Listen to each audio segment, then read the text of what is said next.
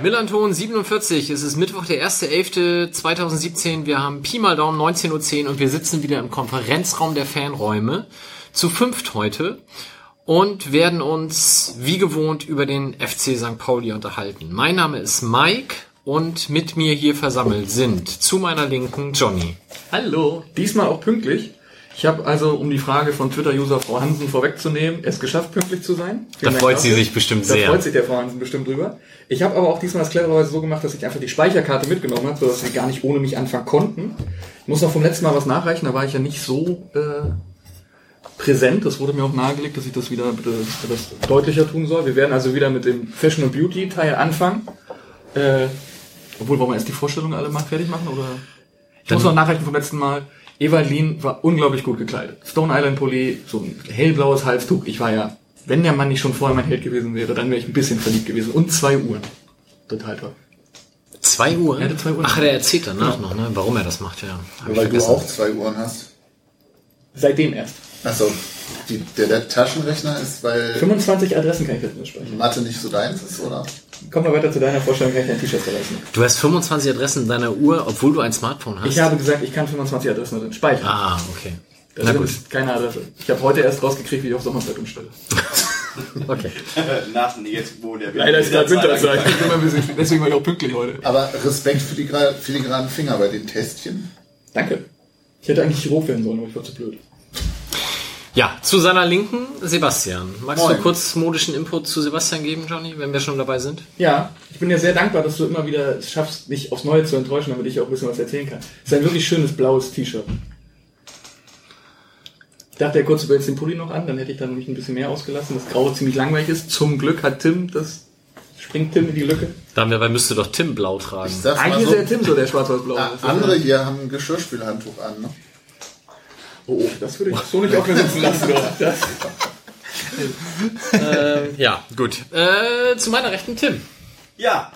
Mal Ein- wieder mit, äh, warte. Eins. Ich, so, äh, Sebastian hat mir gesagt, ich soll ganz leise meine Seiten nur bewegen. Zwei, drei, vier, fünf Seiten Statistik. Plus Das- abgeschrieben. Ja. Ich, mir, ich bin natürlich top vorbereitet. Du hast Und du bist auch top angezogen. Ich bin top angezogen, ja. Magst du dazu auch noch was sagen, Johnny? Das- oder lieber nicht? ein graues Fanclub-T-Shirt. Ja. Ich finde ich find graue T-Shirts immer ein bisschen schwierig. Da sieht man so schnell die Schweißränder. Und ich habe immer Angst, deswegen schwitze ich sehr schnell. Deswegen kann ich kein Grau tragen. Du meinst, du hast so viel Angst zu schwitzen, weil du ein graues T-Shirt anhast, dass du sofort anfängst zu schwitzen, Mhm. Ja, wenn du ein graues T-Shirt genau. anhast. Ich Selbst habe erfüllende vorhin, Prophezeiung. ich hatte, um das, äh, ich habe vorhin ein Interview mit Ewald Lien gehabt und da habe ich schon, der hat mich schon so ins Schwitzen gebracht, dass ich schon, das ist schon, eigentlich ist das hellgrau, gerade das ist sagen, dunkelgrau. das ist gar nicht grau, das war mal weiß. Ich finde es auch gut, dass du extra erzählst, dass du fünf Zettel mitgebracht hast, weil du dich auf die Spiele vorbereitet hast, während du dich auf ein Spiel vorbereitet hast, das wir bereits besprochen haben. Ja, genau, das ist der eine Zettel, der ist noch vom Braunschweig, genau. Ja, so kann man das künstlich auflehnen. So, und last but not least in unserer Runde, Oke. Moin, hallo. Wir freuen uns sehr, dass du da bist. Und äh, wir müssen gleich vorwegschieben, wir werden heute die Reihenfolge dieser Sendung komplett umdrehen, weil Oka hat noch einen Folgetermin, wie sich das als Vereinspräsident so gehört. Und deswegen werden wir nicht mit den Spielen beginnen, die da waren, Kaiserslautern, Sandhausen und Aue, alle eins zu eins, äh, sondern eben mit unserem Gast. Wir werden anschließend noch hören, Wilko liest aus alten Übersteigern und dann eben über die Spiele sprechen. So, Oke war schon mal da. Das heißt, wer Grundlegendes hören möchte, wie man sich als Vereinspräsident so fühlt und wie das alles so kam, der kann gerne nochmal nachhören, die Folge 25 aus dem November 2015. Da hast du dich in, ich weiß nicht mehr, waren es dreieinhalb Stunden, unter anderem über Under Armour ausgelassen. Und wir haben danach sehr viel positive Rückmeldungen bekommen. Also von daher hört da gerne nochmal rein. Und als Einstiegsfrage für diese Sendung hat sich Johnny Folgendes überlegt. Okay, sprichst du lieber mit Musikern über Fußball oder lieber mit Fußballern über Musik? Ja, das ist eine ganz einfache Frage, muss ich wirklich sagen. Also mit äh, Musikern über Fußball. Weil es für dich da keine zwei Meinungen gibt. Ja, weil es, äh, weil es wirklich sehr viele Musiker gibt, die äh, tatsächlich zu Fußball auch mit gewissem Tiefgang was zu sagen haben. Ähm, umgekehrt ist das äh, Thema ähm, schon so, da bin ich inzwischen zu alt für einige Geschmacks äh. Verirrungen, die bei 20-Jährigen vorherrschen. Wobei ich auch wiederum sagen muss, ich bin ähm, in der letzten Saison und vor allen Dingen mit Abschluss der Saison ähm, überrascht gewesen, was teilweise in der roll- und tragbaren ähm, Ghetto-Box ähm, der Spieler in Kaiserslautern lief. Ähm, da gab es durchaus zumindest einige ähm, äh, Trap-Geschichten, die ich persönlich auch gerne höre. Hätte ich nicht gedacht. Und kein Schlager oder so? Ja, gab's auch immer mal vereinzelt, natürlich, also weil äh, äh, ne, wir wollen, ja, ja, genau, der, das habe ich mir schon gedacht, sonst, sonst hätte Mike da wahrscheinlich interveniert. Ähm, gab's auch, aber tatsächlich, ich konnte mit vielem leben. Na, aber warum ich frage, ist ja, ich toure jetzt ja als Schiedsrichter durch die Kreisklasse und was du da in Kabinen hörst, also ist es nicht so, dass ich eine Aversion gegen deutsche Musik hätte, aber was du da hörst, ist tatsächlich eine Zumutung. Und das ist wirklich, also, boah, da schüttelt's ein. Da wirst du auch in keinem Schiedsrichterlehrgang vorher darauf vorbereitet, was dir da erwartet. Also Aber dann wird ja auch keiner mehr Schiedsrichter, wenn du dann irgendwie, wahrscheinlich. keine Ahnung, nur noch so. Oder du musst deine eigene Musik mitbringen. Einfach mit so, mit so einer Ghetto-Box Das wäre mal cool, wenn der Schiedsrichter in seiner Kabine lauter ist als die beiden Mann. Na gut, okay, lassen wir das.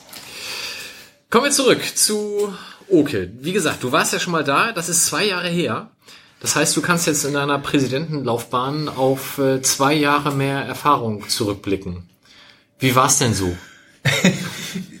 Ehrlicherweise, es fühlt sich immer noch äh, vieles so ganz neu an, dass man jetzt überhaupt nicht sagen kann, dass man jetzt hier groß mit äh, tausendfach mehr Erfahrung an alle Themen, die diesen Verein umgeben, rangehen kann, sondern es gibt wirklich immer mal wieder was völlig Neues und ähm, ich glaube auf der anderen Seite aber schon, dass so zwei ähm, sehr schwere Saisons ähm, durchaus dazu beigetragen haben, dann endlich doch auch mal etwas entspannter auf gewisse Sachen zu gucken.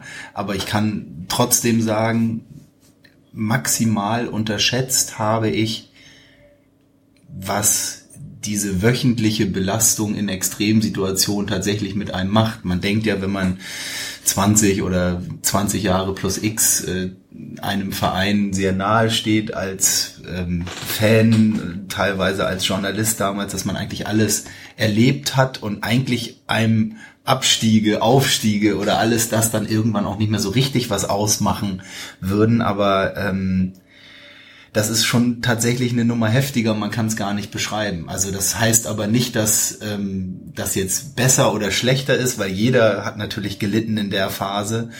Aber man ist dann doch ja am Ende hauptverantwortlich und ist für alles äh, zuständig. Und das drückt schon ganz schön auf den Schultern, das kann man sagen. Und da muss ich mich wirklich bei allen bedanken, um, um mich, um uns herum. Und das fängt wirklich bei, bei den Fans an, das fängt bei den ähm, Mitarbeitern ähm, auch mit an und den Gremien, dass wir wirklich zweimal es geschafft haben, wirklich mit einer Teamleistung. Das hört sich immer so abgegriffen und langweilig und schnöde an. Man muss ein Team sein und, und es wachsen einem schon so lange Bärte dann und man denkt, oh Gott, jetzt erzählt er schon wieder irgendwas von alle gemeinsam und so. Aber das ist tatsächlich der einzige Weg, um als Verein in solchen Situationen äh, äh, irgendetwas bewerkstelligt zu bekommen. Und ich glaube auch, dass das eine andere Erfahrung ist, die man machen konnte, dass ähm, das, was um einen herum passiert, und damit greife ich vielleicht schon den einen oder anderen Fragen zumindest indirekt vor, was für Ambitionen hat man, was für Erwartungen hat man? Haut man jetzt noch mal ein paar Millionen in einen Kader mehr rein, um irgendeine Ambition äh, äh, vielleicht noch mal unterstreichen zu wollen? Ähm, da merkst du dann schon bei Wettbewerbern, was passieren kann, egal ob sie KSC oder 1860 oder wie auch immer heißen, wo dann noch mal ordentlich reingebuttert wird, um irgendwelche Ziele zu erreichen. Du schaffst solche Situationen nur über die Kabine, über die Mannschaft, über das Team, wenn, da muss es dann funzen und funktionieren, sonst ähm, bricht dir da alles auseinander. Und das ist vielleicht eine Erfahrung, die man so aus dem Sportlichen mal so mitgeben kann aus den vergangenen drei Jahren. Und man darf nicht anfangen, sage ich mal, ähm, gewisse Übererwartungen, egal ob nach oben oder nach unten oder wie auch immer zu haben und die permanent sozusagen in der Öffentlichkeit breit zu treten, egal durch wen, ob es ob es der Präsident wäre, ob es die Fans äh, sein könnten, ob es äh, im Aufsichtsrat äh, so sein könnte. Wenn man damit anfängt, sozusagen eine Unterschiedlichkeit äh, permanent zutage zu fördern, dann äh, kannst du es wirklich gleich sein lassen. Das, äh, das macht gar keinen Sinn und es funktioniert nur gemeinsam und ähm, ich hoffe, dass wir das für die nächsten Jahre auch so beibehalten. Hast du denn da, also sehr wahrscheinlich ja, aber welche Situationen waren denn dabei, wo du jetzt vielleicht in der abgelaufenen Saison schon profitieren konntest davon, dass wir genau die Geschichte in deinem ersten Amtsjahr schon mal gemacht haben? Also war, war man da jetzt ruhiger in so einer ja sportlich doch mehr als prekären Lage, weil man wusste, Nee, es hat noch immer Jod gegangen oder Nee, es war, es war tatsächlich noch heftiger. Es war das erste, beim ersten Mal hat man noch so ein bisschen, ich sag mal, vielleicht auch mit dem, mit dem, mit dem, mit der Romantik und der Naivität des Neuen und man ist so, das schafft man auf jeden Fall. Man hat, man ist noch so voller, man ist noch so voller Saft und voller Kraft und sagt, bah, ey, das stehen wir auf jeden Fall durch und man hat natürlich immer noch so ein bisschen dieses Ding, ja, man, man begann schon auf Tabellenplatz, was war es damals im November 14, 16, 17, irgendwie so um den Dreh und man dachte so, okay, wird jetzt schwer, aber wir packen das. Und es ist umso heftiger, wenn du dann das erste Mal so auch das Gefühl hast, ich meine, die Erwartung war ja eine ganz andere. Die Erwartung war, ich meine, gut, wir haben sie nachher dann irgendwie erreicht, was ja das Absurde ist, dass du irgendwie zwischen eins bis acht landest ähm, und wirst dann siebter. Ähm, aber die Situation war eigentlich ja darauf abgestellt, du spielst oberhalb der zweistelligen Tabellen, des zweistelligen Tabellenplatzes mit ähm, und bist dann so desolat, dass du gar nicht mehr, dass du gar nicht mehr weißt, wo dir eigentlich der Kopf steht und bist in der vollen Verantwortung. Das hat äh, ähm, hat uns alle sehr, sehr, sehr doll getroffen. So kann man sagen. Ja, das glaube ich hat ja auch äh, Sandra, als sie hier war, als Aufsichtsratsvorsitzende auch nochmal gesagt, dass es doch eine andere Herangehensweise an so eine ganze Saison ist, wenn man ja Verantwortung für Mitarbeiter hat etc. und nicht einfach nur als Fan in der Kurve steht. Jetzt findet statt am 23.11. ist ein Donnerstag die nächste JV. Äh, überraschenderweise in die Messerhallen, nicht mehr im CCH. Finanzielle Gründe, Umbau, sonst was.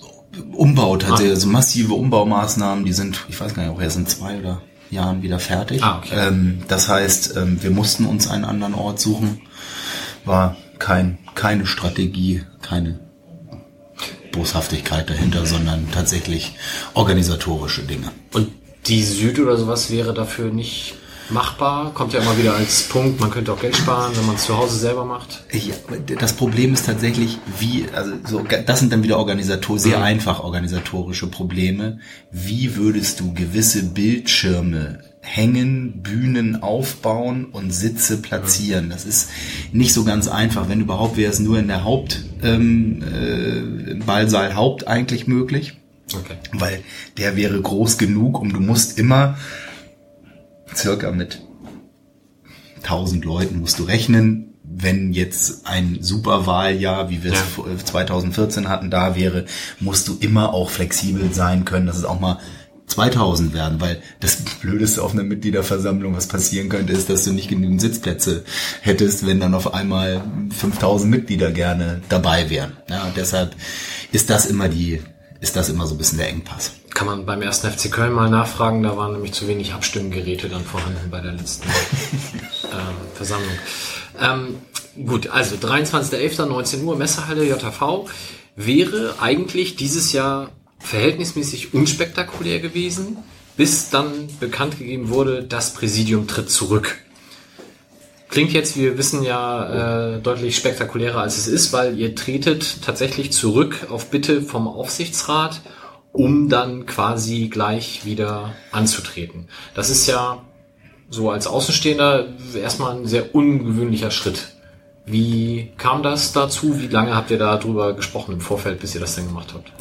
Also tatsächlich ist es so, dass der Aufsichtsrat irgendwann mit der Bitte an uns herantrat. Wir wirklich sehr kurzfristig und auch kurz, also nicht Kurzfristigkeit aufgrund äh, einer Pistole auf der Brust oder ähnliches, sondern einfach äh, wirklich nur kurz drüber nachdenken mussten und auch gesagt haben, ja, wir verstehen den Sinn und, und das Anliegen dahinter und äh, warum sollten wir das dann nicht tun? Also auch da im Sinne, äh, was ist für den Verein die sinnvolle äh, Variante? Und ähm, dann ist es eben auch so, dass man gesagt hat, äh, das wäre der vernünftige Schritt. Das haben wir auch gemeinsam dann so diskutiert. Und es war auch im Präsidium letztlich ähm, ein, ein Schritt, den man gemeinsam gehen wollte. Ähm, natürlich dann aber auch äh, verbunden mit der Tatsache, dass alle Kollegen äh, sich nochmal den Kopf gemacht haben, geht es nochmal vier Jahre, ähm, was eine gesamte Amtszeit äh, beinhaltet. Geht es für mich da so weiter? Geht das familiär? Geht es beruflich? Äh, ist das machbar? Und ähm, ich finde, natürlich auch schade, dass Tom und Reinherr äh, dann für sich auch entschieden haben, ist für sie für vier Jahre so nicht mehr machbar und ähm, ist aber auf der anderen Seite äh, kein kein Punkt, wo es jetzt irgendwie ein, ein Riss oder eine, eine Sorge miteinander gegeben hätte oder ein, ein Ärgernis, sondern einfach nur die Tatsache, vier weitere Jahre ist schon einfach ein, ein richtiges Brett. So. Also ihr hättet normalerweise wäre die Amtszeit ja noch ein Jahr weiter gelaufen. Da hätten die beiden dann auch ganz normal weiter mit zu Ende gemacht, Exakt. wenn der Mhm. Rücktritt nicht gekommen wäre. Okay, und jetzt steigen sie halt aus. Ja, also wobei, man muss schon auch sagen, es gab die ein oder andere Tendenz, immer auch mal ähm, äh, bei dem einen oder anderen zu sagen, ich weiß gar nicht, ob ich das vierte Jahr auch vielleicht noch schaffen würde.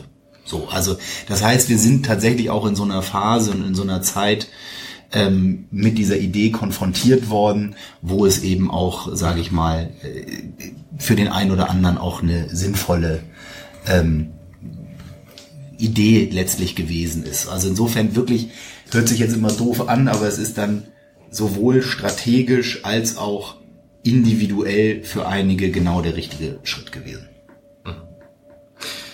Jetzt sind ja, also Reinhard Karl und Tom Happe hören auf, Joachim Pavlik und Jochen Wienand machen dann weiter von den bisherigen Vizepräsidenten. Wenn ich das jetzt ganz ketzerisch formuliere, sind ja die beiden, die aufhören, eher die, die aus der Fanszene mehr kamen, die anderen beiden, die eher so die wirtschaftliche Brille auf hatten. Hinzu kommen jetzt Christiane Hollander, ähm, im Stadtteil, glaube ich, sehr gut äh, bekannt äh, als Arbeit als Juristin, Mieter helfen Mieter e.V. Ähm, und Carsten Hültgemeier, Geschäftsleiter bei der Barclays Bank. In erster Linie, glaube ich, bekannt aufgrund der Kreditkarte. Das ist ja nicht eine 1 zu 1 Ersetzung der beiden, von, von der Person her. Ja, also grundsätzlich ist es so, dass wir nur nach Personen oder ich grundsätzlich nach Personen auswähle. Ja, das ist völlig unerheblich, wer nun woher und äh, aus welchem Bereich kommt, sondern passen die Persönlichkeiten, passen die Charaktere in das Team. Das ist erstmal das Allerrelevanteste. Und es ist schon so, es ist eine 1 zu 1 Ersetzung, wenn du das nach Ressorts aufteilst. Tom Happe hat in erster Linie, das ist sein Hauptbereich gewesen, Finanzen gemacht ja, hat natürlich durch seine langjährige Bindung und langjährige ähm, Bekanntschaft und Arbeit auch mit der Fanszene natürlich auch einige Themen dort wirklich maximal vorangetrieben und dafür bin ich auch extrem dankbar. Also da sind wirklich tolle, äh, tolle Dinge bei rumgekommen. Das heißt, Carsten Höldgemeier übernimmt den Finanzbereich, also die Primärzuständigkeit von äh, Tom Happe und Christiane Hollander übernimmt die Primärtätigkeit Reinhard Karl, Recht und aber auch Verein Fans. So, jetzt war es auch bei uns zum Beispiel so, und das ist eben das Schwierige, wir sind eben nur fünf Leute und es gibt mehr als fünf Ressorts. Das heißt, wir haben alle immer ein sogenanntes Kopfressort und ein Ersatzressort. Und in denen teilen wir uns die Themen dann auch sozusagen so auf, so dass es damals, ich sage jetzt mal vor allen Dingen Tom und ich gewesen sind, die in Sachen ähm, auch Fans und ähm, ähm, Themen gearbeitet haben. Das werden jetzt Christiane und Oke sein. Also in dem Sinne auch nach wie vor machbar. Mit Christiane auch jemand natürlich dabei, der äh, oder die vielmehr ähm, äh, ja, ewig lange äh, gegen gerade und hier, hierher geht. Und ich sage jetzt mal wirklich, ähm, ich glaube, wenn man jemanden St. Paulianisch nennen kann, dann ist es Christiane Hollander, weil die ähm, nicht nur seit über 30 Jahren in dem Stadtteil lebt, sondern äh, letztlich auch mit äh, sehr vielen juristischen, baulichen, ähm, äh, wohnlichen, mieterischen Dingen. Ich sage jetzt mal gerade in Bezug auf Stichwort Gentrifizierung natürlich extrem viel zu tun hat. Und ich muss auch wirklich sagen, ich freue mich sehr, dass sie dabei ist, weil sie auch eine sehr starke moderative Kraft im Stadtteil über Jahrzehnte ähm, gewesen ist und immer noch ist. Und ich freue mich da total, dass sie die hoffentlich äh, auch hier bei uns mit einbringt. Jetzt hätte ich da mal eine Frage zu. Ist das vielleicht eine blöde Frage, aber ich denke mir, da hast du auch schon dir Gedanken drüber gemacht.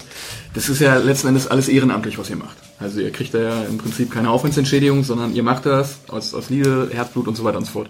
Wenn das eine bezahlte Stelle gewesen wäre, meinst du, die beiden hätten sich das nochmal überlegt, weil man einfach mehr Zeit investieren kann und keinen Job nebenbei hat, ohne zu sagen, dass die es nur wegen des Geldes machen, sondern nur, weil sie dann mehr Zeit hätten? Oder ist das so, dass du sagst, das ist schon ehrenamtlich und das soll es auch halt bleiben? Es es ist, das ist eine wirklich extrem gute und wichtige Frage, die sich der Verein auch wirklich immer wieder stellen muss. Jetzt sage ich mal so, wir haben momentan will jetzt nicht von Glück sprechen, aber die Situation, dass man sagen kann, es funktioniert gerade im Ehrenamt. Ich komme gleich nochmal auf die Frage, ob die beiden dann weitergemacht hätten zurück. Ähm, das Ehrenamt hat einen riesigen Vorteil.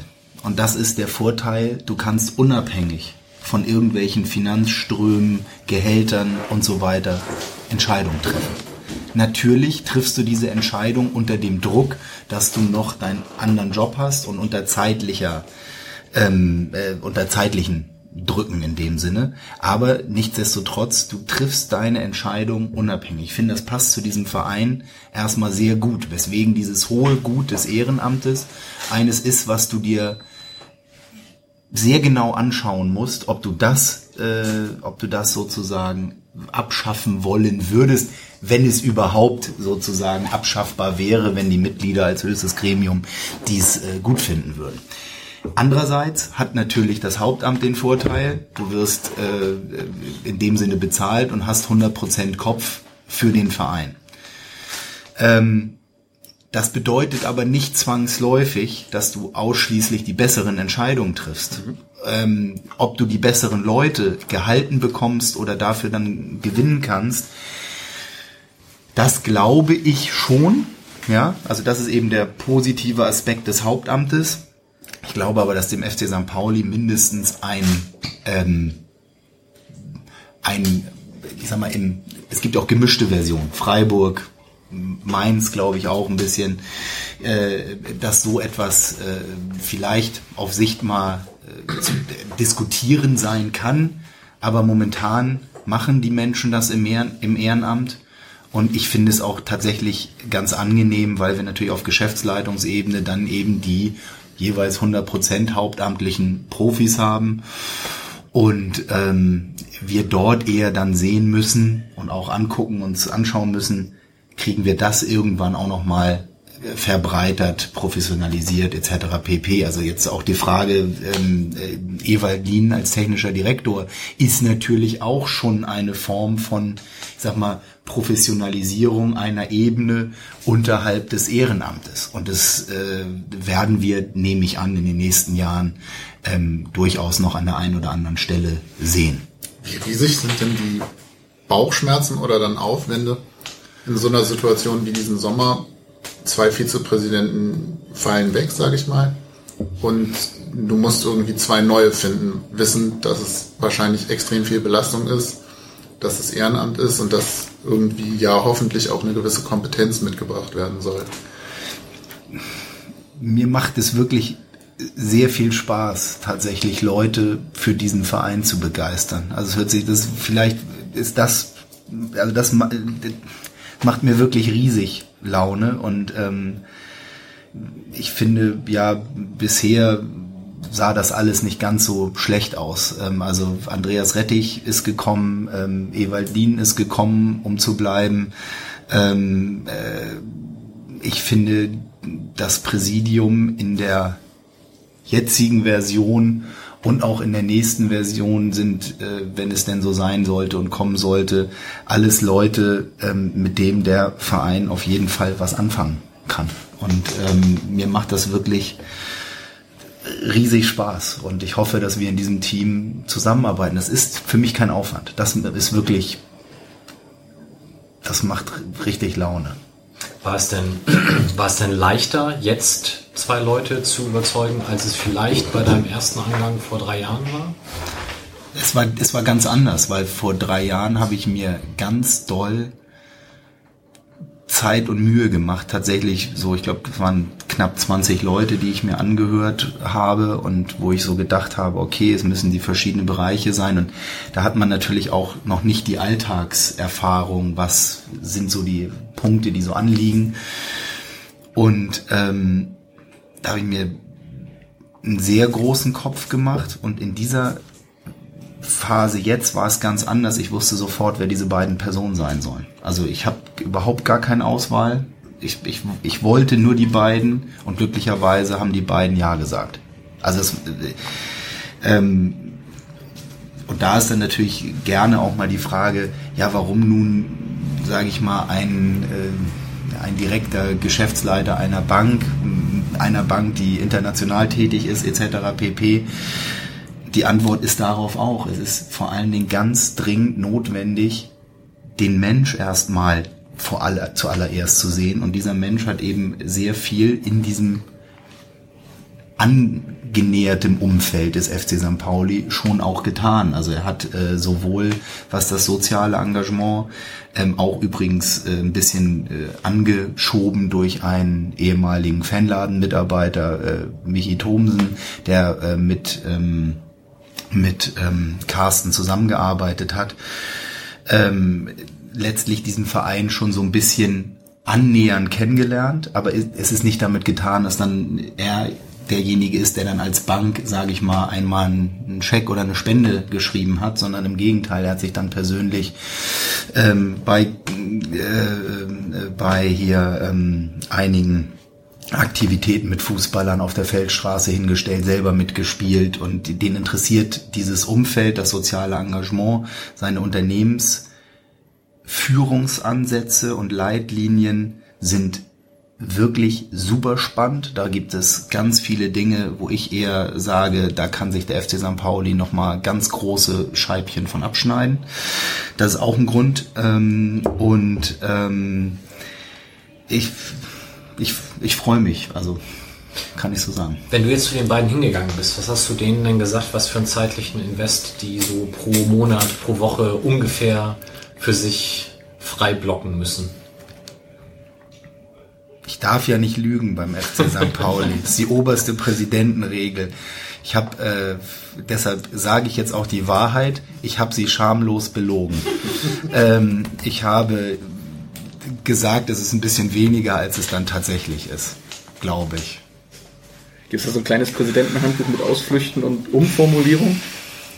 Na ja, also klar, es gibt gewisse Dinge, die sollte man nicht sagen, ja. Aber jetzt bei der Kandidatinnensuche war das jetzt ne, die wussten schon natürlich, was da. Ich meine, dieser Verein ist wirklich so umfänglich, wie Verein nur sein kann. Ja, du hast einen, einen Profisportbereich bis hin zu einem Amateursportbereich, wo es wirklich ins Eingemachte geht, um Flächen, um Mitglieder, um äh, politische äh, lobbyistische äh, Tätigkeiten. Das ist schon ähm, ist schon umfänglich hier. Also ich glaube, da machen sich andere ähm, ja gut, Vereine gibt's ja auch gar nicht mehr so viele, aber da machen sich andere äh, äh, deutlich, also spezialisieren sich, so möchte ich es jetzt mal äh, ausdrücken.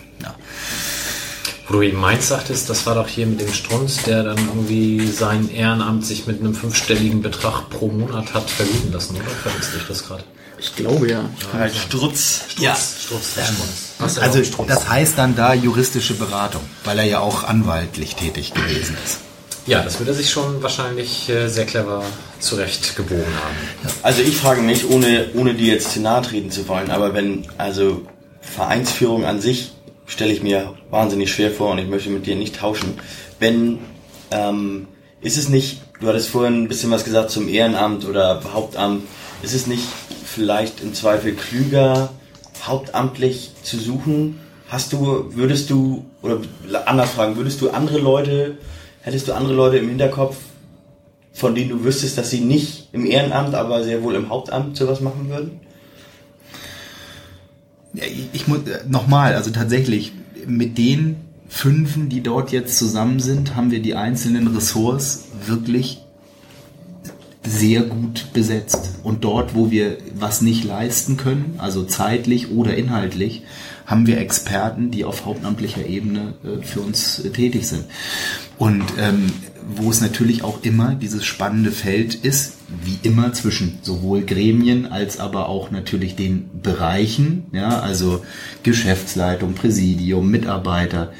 Es geht darum, Mitarbeiter immer stark zu machen einzelne Entscheidungen zu treffen, Entscheidungen zu unterstützen, ähm, Fehler zuzulassen, Fehler machbar äh, machen, um daraus dann zu lernen.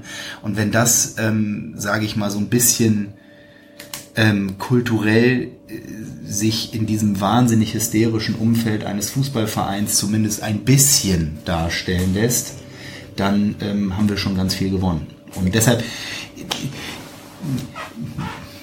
ich bräuchte jetzt keinen Hauptamtlichen, der äh, im Vermarktungssegment vielleicht noch mal ein bisschen spezialisierter auf Sportvermarktung wäre, im Präsidium unmittelbar, sondern da ist mir ein Stratege wie Joachim, ähm, der, äh, sage ich mal, auch mal wolkige Gedanken hat im Präsidium, was ich durch, nur durchweg positiv meine, um dann mit dem Hauptamt darüber zu sprechen, wie diese Gedanken umsetzbar sind, ist mir äh, viel, viel lieber. Herr Strutz hat übrigens 23.000 Euro im Monat bekommen. Für sein Ehrenamt. Ich würde gerne im Ehrenamt irgendwie anfangen. Meinst, wenn ihr zuhört und eine Stelle frei habt, ich. Ja, für, für seine juristische Beratung. Ja, ja, klar.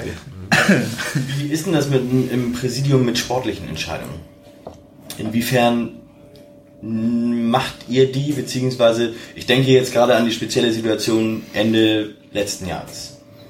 Inwiefern fühlt ihr euch befähigt, sportliche Entscheidungen zu treffen? Weil es ist ja unumgänglich, eigentlich, eigentlich müsst ihr sie treffen. Ich zum Beispiel würde mir das nicht anmaßen zu entscheiden, ob ein Trainer noch noch äh, haltbar ist oder nicht oder ein Sportvorstand oder beziehungsweise ein Sportdirektor. Es ist, das, es ist wirklich das gesunde Maß aus Zuhören, Empfehlungen erhalten und die dann abzugleichen, ob die sozusagen ähm, der Situation angemessen sind. Und es ist so, und das habe ich ja auch sehr früh in den ersten Wochen, glaube ich, der Amtszeit auch mal vor der gesamten Hamburger Presse gesagt, ähm, ich werde nicht müde, jede Woche oder alle zwei Wochen mit irgendwelchen Menschen, die auch nicht in unserem Verein tätig sind, über unseren Verein zu sprechen. Und äh, ich gleiche sozusagen externe mit internen Positionen letztlich dann auch ab.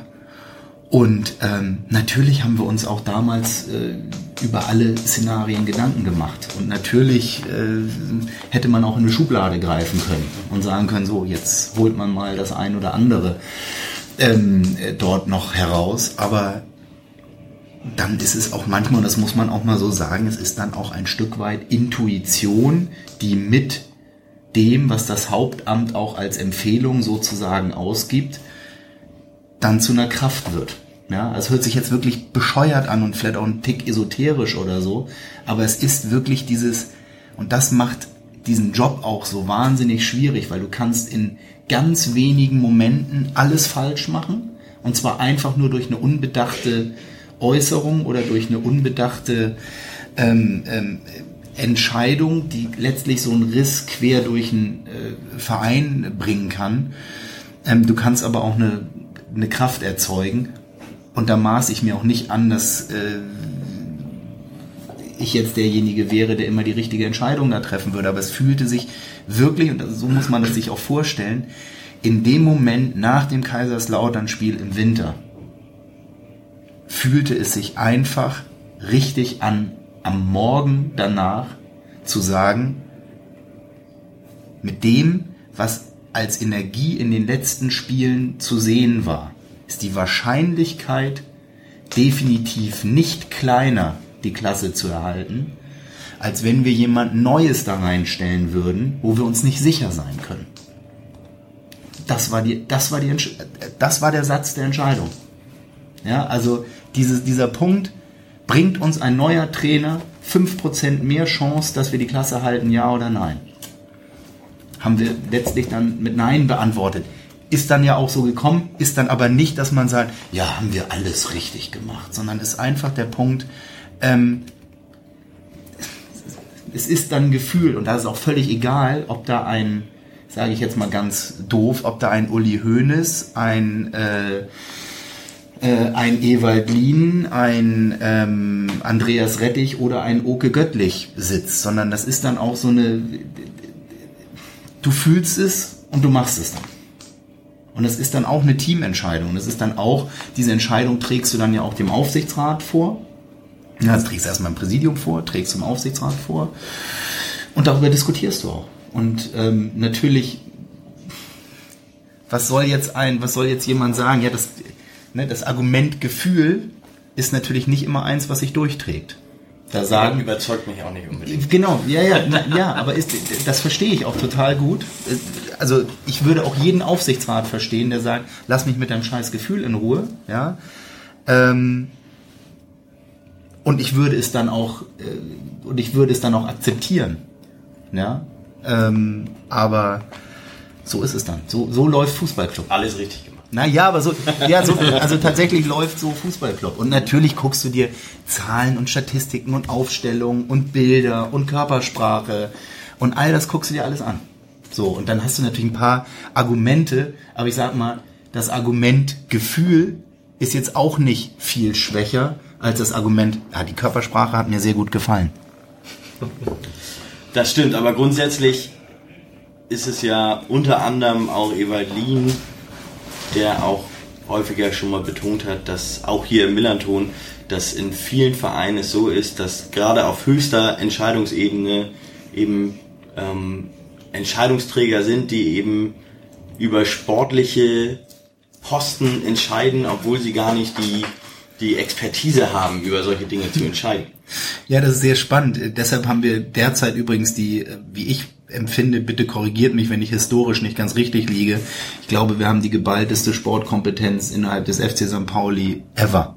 Also äh, wir haben äh, äh, wir haben äh, Tränen, also hier ähm, höchste Trainerausbildung bei ähm, Uwe Stöver, Andreas Rettich, Ewald Lien, Roger Stilz, ähm, äh, die auch alle, also Roger Stilz jetzt mal ausgenommen, die auch alle schon in anderen Segmenten gearbeitet haben, also nicht nur Manager, sondern auch Trainer und ähm, gewesen sind.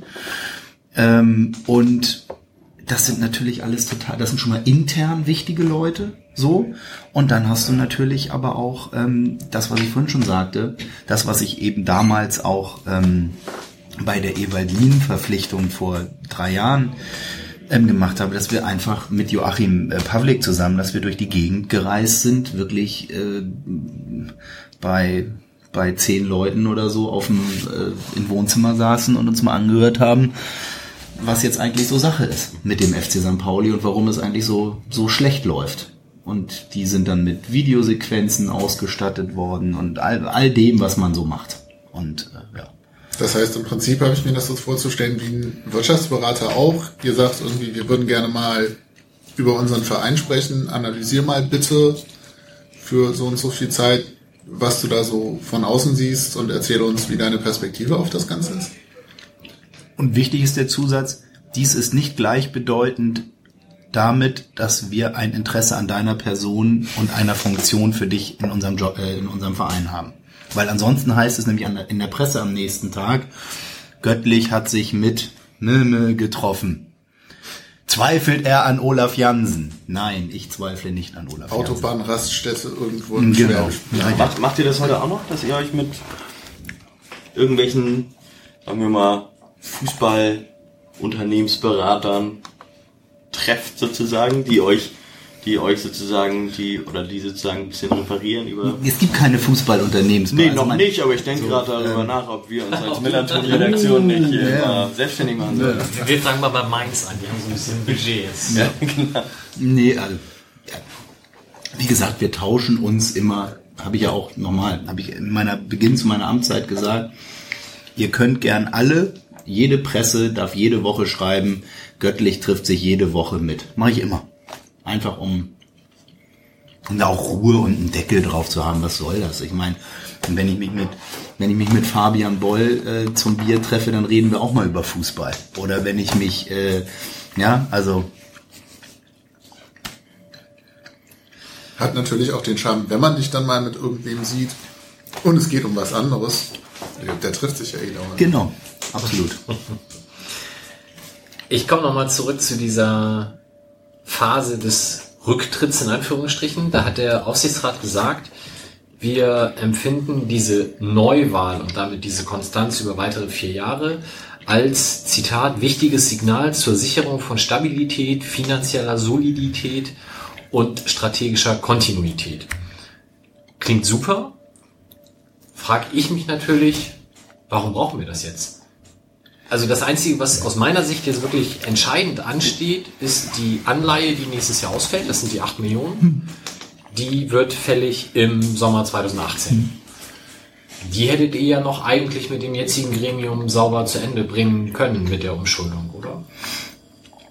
Ja, gut, du hast recht. Die hätten wir jetzt sozusagen äh, zum 23. November ähm, vielleicht äh, komplett alle Entscheidungen treffen können, um dann äh, zu sagen, danke, dass wir das Geld irgendwo vielleicht miteinander eingesammelt haben, aber wir, die das Geld jetzt ähm, eingesammelt haben, treten jetzt zurück. Ich glaube, das wäre für die Personen, mit denen man in Gesprächen ist, Politik, Wirtschaft, Banken ähm, und so weiter, wäre das, glaube ich, das schlechtmöglichste Zeichen, was du senden kannst. Ja, also das, der strategische Punkt ist ganz simpel Kontinuität im Sinne, dass an eine, dass an eine in dem Sinne Geschichte, ja, die sozusagen auch damit einhergeht, wie refinanziert man Anleihe, wie macht man das einhergeht, dass die Leute, die das über die letzten Wochen und Monate, sage ich mal, im Umfeld ähm, besprochen haben und auch angeleiert haben, dass die auch dafür stehen, dafür auch weiterhin stehen und dafür auch solide und kontinuierlich sozusagen dabei bleiben. Denn ansonsten, ihr kennt jetzt, stellt euch mal vor, ihr würdet ähm, ähm, 100 Euro in, in ein ähm, Thema investieren oder eingeben und äh, am mehr oder weniger nächsten Tag oder innerhalb des nächsten paar, oder nächsten paar Monate werden diejenigen, denen ihr dann auch vielleicht Geld anvertraut habt, dann nicht mehr da, würde zumindest ein paar Fragezeichen hervorrufen. So, das ist ein Thema. Das andere Thema ist natürlich, ähm, wie stellen wir uns eigentlich diesen Verein, diese Fußballkultur über die nächsten Jahre tatsächlich vor, mit den zumindest vorausahnenden Themen, die natürlich auch durch die Gegend schwirren. Ja, 50 plus 1, ja oder nein. Ähm, was sind andere Modelle, die vielleicht denkbar sein könnten? Und ähm, ich glaube, diese Themen jetzt nochmal völlig neu von völlig neuen Menschen wieder denken oder neu denken zu lassen, ja, wäre unter Umständen ähm, das Know-how, was man sich jetzt bisher miteinander erarbeitet hat und das Fundament, was man sich bisher an Ideen und Strategien sozusagen in so einen Fundus gelegt hat, ähm, würde damit ja wieder so ein bisschen verschütt gehen. Auch vor dem Hintergrund, dass der Aufsichtsrat ähm, natürlich ähm, nächstes Jahr auch neu gewählt würde oder nee, wird. Und wenn wir wieder ein Superwahljahr gehabt hätten, was der Fall gewesen wäre, dann äh, hättest du unter Umständen Okay. sehr viel ähm, Umstrukturierung auf personeller Ebene haben können. Also zumindest wäre die, wäre die Möglichkeit gegeben, dass ähm, der Aufsichtsrat, wie ich ja auch finde, weswegen ich dem Rücktritt auch zugestimmt habe, den richtigen Schritt gegangen ist, zu sagen, hey, wir brauchen hier mindestens für die vier Jahre jetzt eine Konstellation, wo jetzt nicht alles nochmal umgeschmissen wird. Und man darf auch nie vergessen, deshalb ist auch, finde ich das immer wichtig, dass man das auch hier und auch in dem ähm, Millanton und auch den Fans einfach mal erzählen kann. Wir haben auch eine Verantwortung Mitarbeitern gegenüber. Und es ist schon schwer genug, da kommen wir wieder auf das Ehrenamt. Oh, da kommt schon wieder äh, der Presi, was will er denn heute sozusagen? Äh, am besten hoffentlich gar nicht. Also natürlich will er was von den Mitarbeiterinnen und Mitarbeitern, aber ähm, wenn du da permanent eine Umstrukturierung hast mit neuen Führungsideen, mit neuen ähm, äh, Organigrammideen und so weiter, dann äh, führt das, glaube ich, eher zu äh, turbulenteren äh, Situationen, als wir sie als Mitgliedergeführter Verein gebrauchen können, weil wenn wir uns dieses Alleinstellungsmerkmal auf Sicht ist es noch nicht, aber eventuell werden wird, eines Mitgliedergeführten Vereines erhalten wollen, dann erfordert das nur noch mehr Transparenz, Demokratieverständnis, gute Mitarbeiterführung, professionelle Arbeit, ruhige Arbeit, Teamarbeit. Ähm, und äh, das ist ein ganz wichtiges Anliegen, weil ansonsten wird es, glaube ich, ganz schwierig für mitgliedergeführte Vereine äh, in den nächsten zehn Jahren wettbewerbsfähig zu bleiben. Weil du eben von Alternativmodellen gesprochen hast, irgendwie Kontext 50 plus 1 und Co. Immer mehr Vereine gliedern die Profiabteilung aus. Gefühlt gibt es noch zwei oder drei in den oberen zwei Ligen, die es nicht gemacht haben. Wir nicht. Jetzt kann man natürlich sagen, okay, irgendwann wird möglicherweise auch auf DFL-Ebene irgendwas kommen, dass das anders reglementiert. Oder es gibt dann eben doch wirtschaftliche Zwänge, die in eine Richtung gehen, dass vergleichbare Maßnahmen vielleicht auch für uns nötig oder zumindest sinnvoll werden. Wird sowas diskutiert und wenn ja, wie? Also tatsächlich nochmal in aller Deutlichkeit. Das oberste Ziel ist es, den FC St. Pauli als mitgliedergeführten Verein und hoffentlich auch irgendwann, ich sage jetzt mal ein bisschen überspitzt, als Alleinstellungsmerkmal in der Bundesliga zu haben. Weil wir ähm, damit tatsächlich mal eine ganz klare, attestierte Andersartigkeit hätten, die auch, sage ich mal, äh, auf einem gesellschaftlichen Fundament dann auch definitiv andersartig wäre. Und ähm, natürlich macht man sich über Szenarien Gedanken, aber ich glaube, dass es Szenarien gibt, die eine Ausgliederung nicht zwangsläufig nötig machen müssen. Ja. Möchte jetzt aber hier auch nicht in aller Tiefe auf jedes einzelne Modell eingehen, weil das ist tatsächlich, ne, das ist genau das, wenn ich hier jetzt etwas erzähle, ähm, dann äh, kommt man tatsächlich manchmal mit den Kollegen und so weiter. Das wird ja erstmal in den Gremien mit den gewählten Vertretern diskutiert und Vertreterinnen diskutiert. Und dann guckt man mal, was sozusagen der, der gangbarste Weg da ist. So. Du hast dich ja um die Aussage, wie viele Stunden du jetzt an Christiane Hollander und Carsten Hölkemeyer abgefordert hast, ein bisschen gedrückt. Ich frage mich natürlich trotzdem nochmal, wenn da jemand Geschäftsleiter bei der Barclays Bank ist, wie viele Stunden hat der dann in der Woche tatsächlich für so etwas über? Vielleicht nochmal mit der Klammer bei Christiane Hollander, sagtest du schon, wenn man irgendwelche alten Interviews von ihr googelt, steht da immer bei, sie ist ja auch Fan des FC St. Pauli, steht auf der Gegengrade etc. Der Hintergrund fehlt ja bei Carsten Höldgemeier, auch wenn er mit Michi Thomsen und Nestwerk da schon mal reingeschnuppert hat. Wie kommt so jemand dann dazu, sich dieses Ehrenamt in Anführungsstrichen ans Bein zu binden? Also tatsächlich durch die Art und Weise, wie der FC St. Pauli grundsätzlich wirkt, ja, also grundsätzlich als Gesamtverein nach draußen und Ausstrahlung äh, wirkt, ähm, wie es sozusagen mit seinen tatsächlich, die ich vorhin auch schon so ansprach, gewissen Unternehmensideen und Führungsideen auch zusammenpassen kann. Das wird jetzt den einen oder anderen verwundern, aber die sind eben gerade was ähm, soziale Themen ein, also hat Einzug halten lassen in Bezug auf die Mitarbeiterführung, dass äh, Mitarbeiter dazu angehalten werden, auch äh, sich sozialgesellschaftlich zu engagieren. Und ähm, der hat ja, muss man auch ganz klar sagen, ein, das abgegrenzteste Thema, was du eigentlich haben kannst. Jahresabschluss, Budgetfreigaben, äh, finanzielle ähm, äh, Aufgliederung äh, aufzustellen.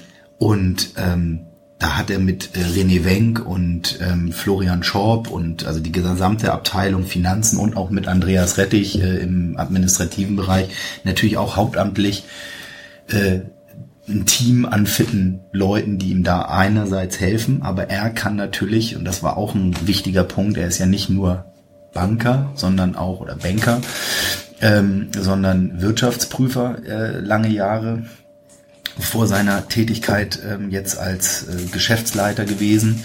Und Wirtschaftsprüfer sind natürlich dann nochmal so ein bisschen, sage ich mal, bohren nochmal tiefer in Zahlen, können Zahlen nochmal in ganz andere Zusammenhänge sozusagen bringen. Und jemanden mit einer internationalen Firmenerfahrung zu haben, ähm, der auch so ein bisschen sieht, wo muss man auch sich in irgendeiner Weise strategisch positionieren, ähm, hilft auf jeden Fall in unseren Debatten im Präsidium extrem. Und was die zeitliche ähm, Komponente angeht, dadurch, dass er einen sehr ähm, abgegrenzten Wochenrhythmus hier hat in Hamburg, ja, ist er sozusagen tatsächlich, seine Familie wohnt in Düsseldorf. Ja, das heißt, er ist sozusagen hier fünf Tage die Woche alleine in Hamburg.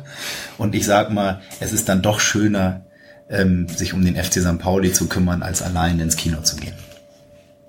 Das freut die Familie dann auch, wenn er nichts anderes macht. Ja. Dann ist er von der Straße weg, ja, macht er keine anderen dummen Sachen. Das stimmt. Sehr gut. Anleihe hatte ich schon gesagt, 8 Millionen verliere ich nächsten Sommer. Ich gehe davon aus, dass wir als Verein inzwischen so langfristig planen, dass uns das nicht überrascht. Da ist natürlich Welche Anleihe? so ein, Oke wird so weiß, warte mal. da ist natürlich so ein Banker auch ganz gut. Ähm, jetzt haben wir dann, glaube ich, im Ich möchte dazu noch mal sagen, wirklich, wer glaubt denn bitte schön, allen Ernstes, dass ein Fußballverein mit knapp 50 Millionen Euro Jahresumsatz, ja, in einem sozialgesellschaftlichen Gefüge, in dem wir uns nun mal auch gewollt maximal bewegen, in Zusammenspiel aus Wirtschaft, Polizei, Politik, Bankwesen und finanziellen Verpflichtungen, dass wir es uns da leisten können sollten, ohne jeglichen ähm, Menschen mit irgendwelchen kommerziellen Anbahnungen oder äh, Verhältnissen zu arbeiten. Die Menschen muss ich leider auch hier beim FC St. Pauli enttäuschen. Das wird leider nicht funktionieren. Also wenn dann nur in einem anderen, in einem anderen äh, Zusammenhang. Ja, alles gut. Ähm, Frage dahingehend, jetzt haben wir dann die Barclays Bank, auch wenn die nicht als Firma auftritt, sondern eher nur als Person. Dann haben wir die PSD Bank, glaube ich, immer noch unter den Sponsoren, oder ist die inzwischen raus? Nee, okay, ist raus. Ne? Ähm, ist denn angedacht, so etwas wie die Anleihe nochmal neu eventuell aufzulegen? Oder kriegen wir das ganz locker anders abgefrühstückt, weil wir sportlich so erfolgreich sind? Ähm, nein, also wir, Er lacht. Ja, wir, wir müssen tatsächlich, wir gucken uns jedes Vehikel an, was uns irgendwie zur Verfügung steht. Und ich möchte jetzt hier heute, ne, jetzt haben wir noch Jahreshauptversammlung und all das. Und ich finde es schon richtig, den Mitgliedern dort äh, zunächst äh, mitzuteilen, wie wir auch dieses Thema angehen. Ähm, ich halte eine Anleihe, um so viel schon vorwegzunehmen, ich halte eine Anleihe für etwas sehr Sinnvolles, wenn ein wirkliches Projekt dahinter steht. Ich bin kein großer Fan, also ich sage als Stichwort, wir würden jetzt auf dem Heiligen Geistfeld die Möglichkeit bekommen, noch fünf Fußballplätze zu bauen, dann fände ich eine Anleihe dafür äh, absolut äh, das richtige Vehikel. Ähm, ich finde, dass Fußballvereine ähm, bisschen vorsichtig ansonsten mit dem Anleihethema umgehen sollten, um immer nur eine Anleihe gegen eine Anleihe sozusagen laufen zu lassen. Ähm, ist auch eine Möglichkeit. Ich ähm, bin aber jetzt, also ich halte es für wichtiger, dass wir uns vielleicht dieses Pulver etwas trockener halten, wenn wir auch mal ein, ein Projekt wirklich dahinter ähm, entwickeln können. Da spielst du natürlich eine super Flanke in den 5-Meter-Raum, die man jetzt nur noch Volley verwandeln muss. Wie ist das denn? Also vielleicht nicht zwingend mit dem Heiligen Geistfeld, aber zumindest so Sachen wie, keine Ahnung, Weidmannstraße, Altona, Diebsteich etc.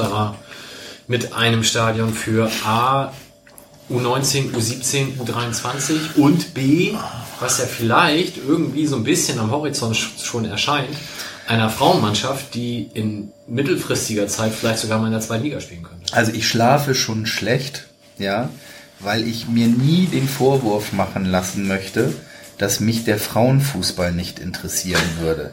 Mich interessiert der Frauenfußball und ich finde es grandios, wie die Frauen da wirklich eine Leistungsexplosion nach der nächsten abfeuern. Ähm, aber ich schlafe natürlich deshalb schlecht, weil äh, sollte der Aufstieg gelingen, ähm, haben wir haben wir eine Sorge, also eine positive Sorge. Ich will das überhaupt nicht, aber äh, wir brauchen wir brauchen Spielflächen. Punkt. So, und das ist für uns, egal ob es die U23 ist, äh, die da auch jetzt ähm, nicht äh, eine höhere Priorität jetzt zwangsläufig als der Frauenfußball hätte. Wir brauchen unbedingt Flächen. Und wir es ist wirklich so, jeder macht sich Gedanken und wenn nur ein Halbsatz in irgendeiner Hamburger Zeitung über irgendwelche Flächen steht, darf man sich zumindest äh, sicher sein, dass wir wenigstens den Hörer mal in die Hand nehmen, um mal zu hören, ob da irgendetwas realisierbar ist, ja oder nein.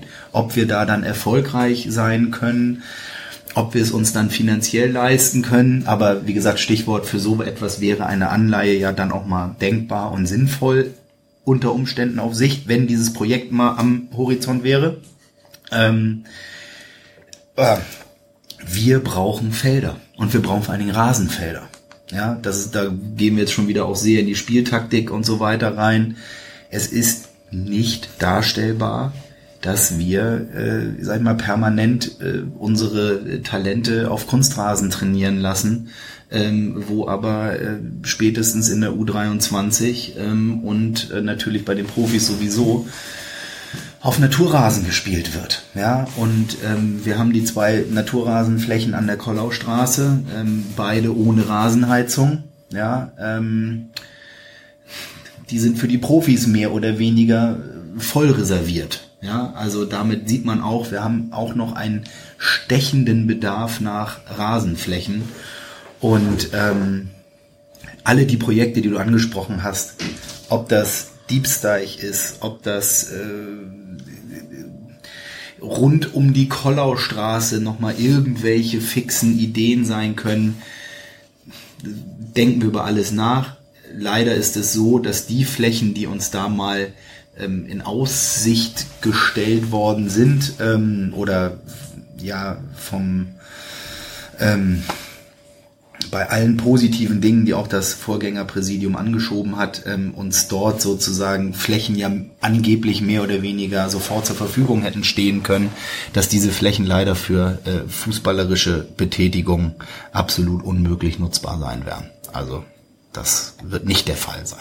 Ihr pickt alle in diesem Topf rum. Ihr könnt auch mal die Süßigkeiten von oben runter essen. Das ist mir bei Tim schon aufgefallen. Ja, also ich bin da, ich bin, ich esse sehr gern grün.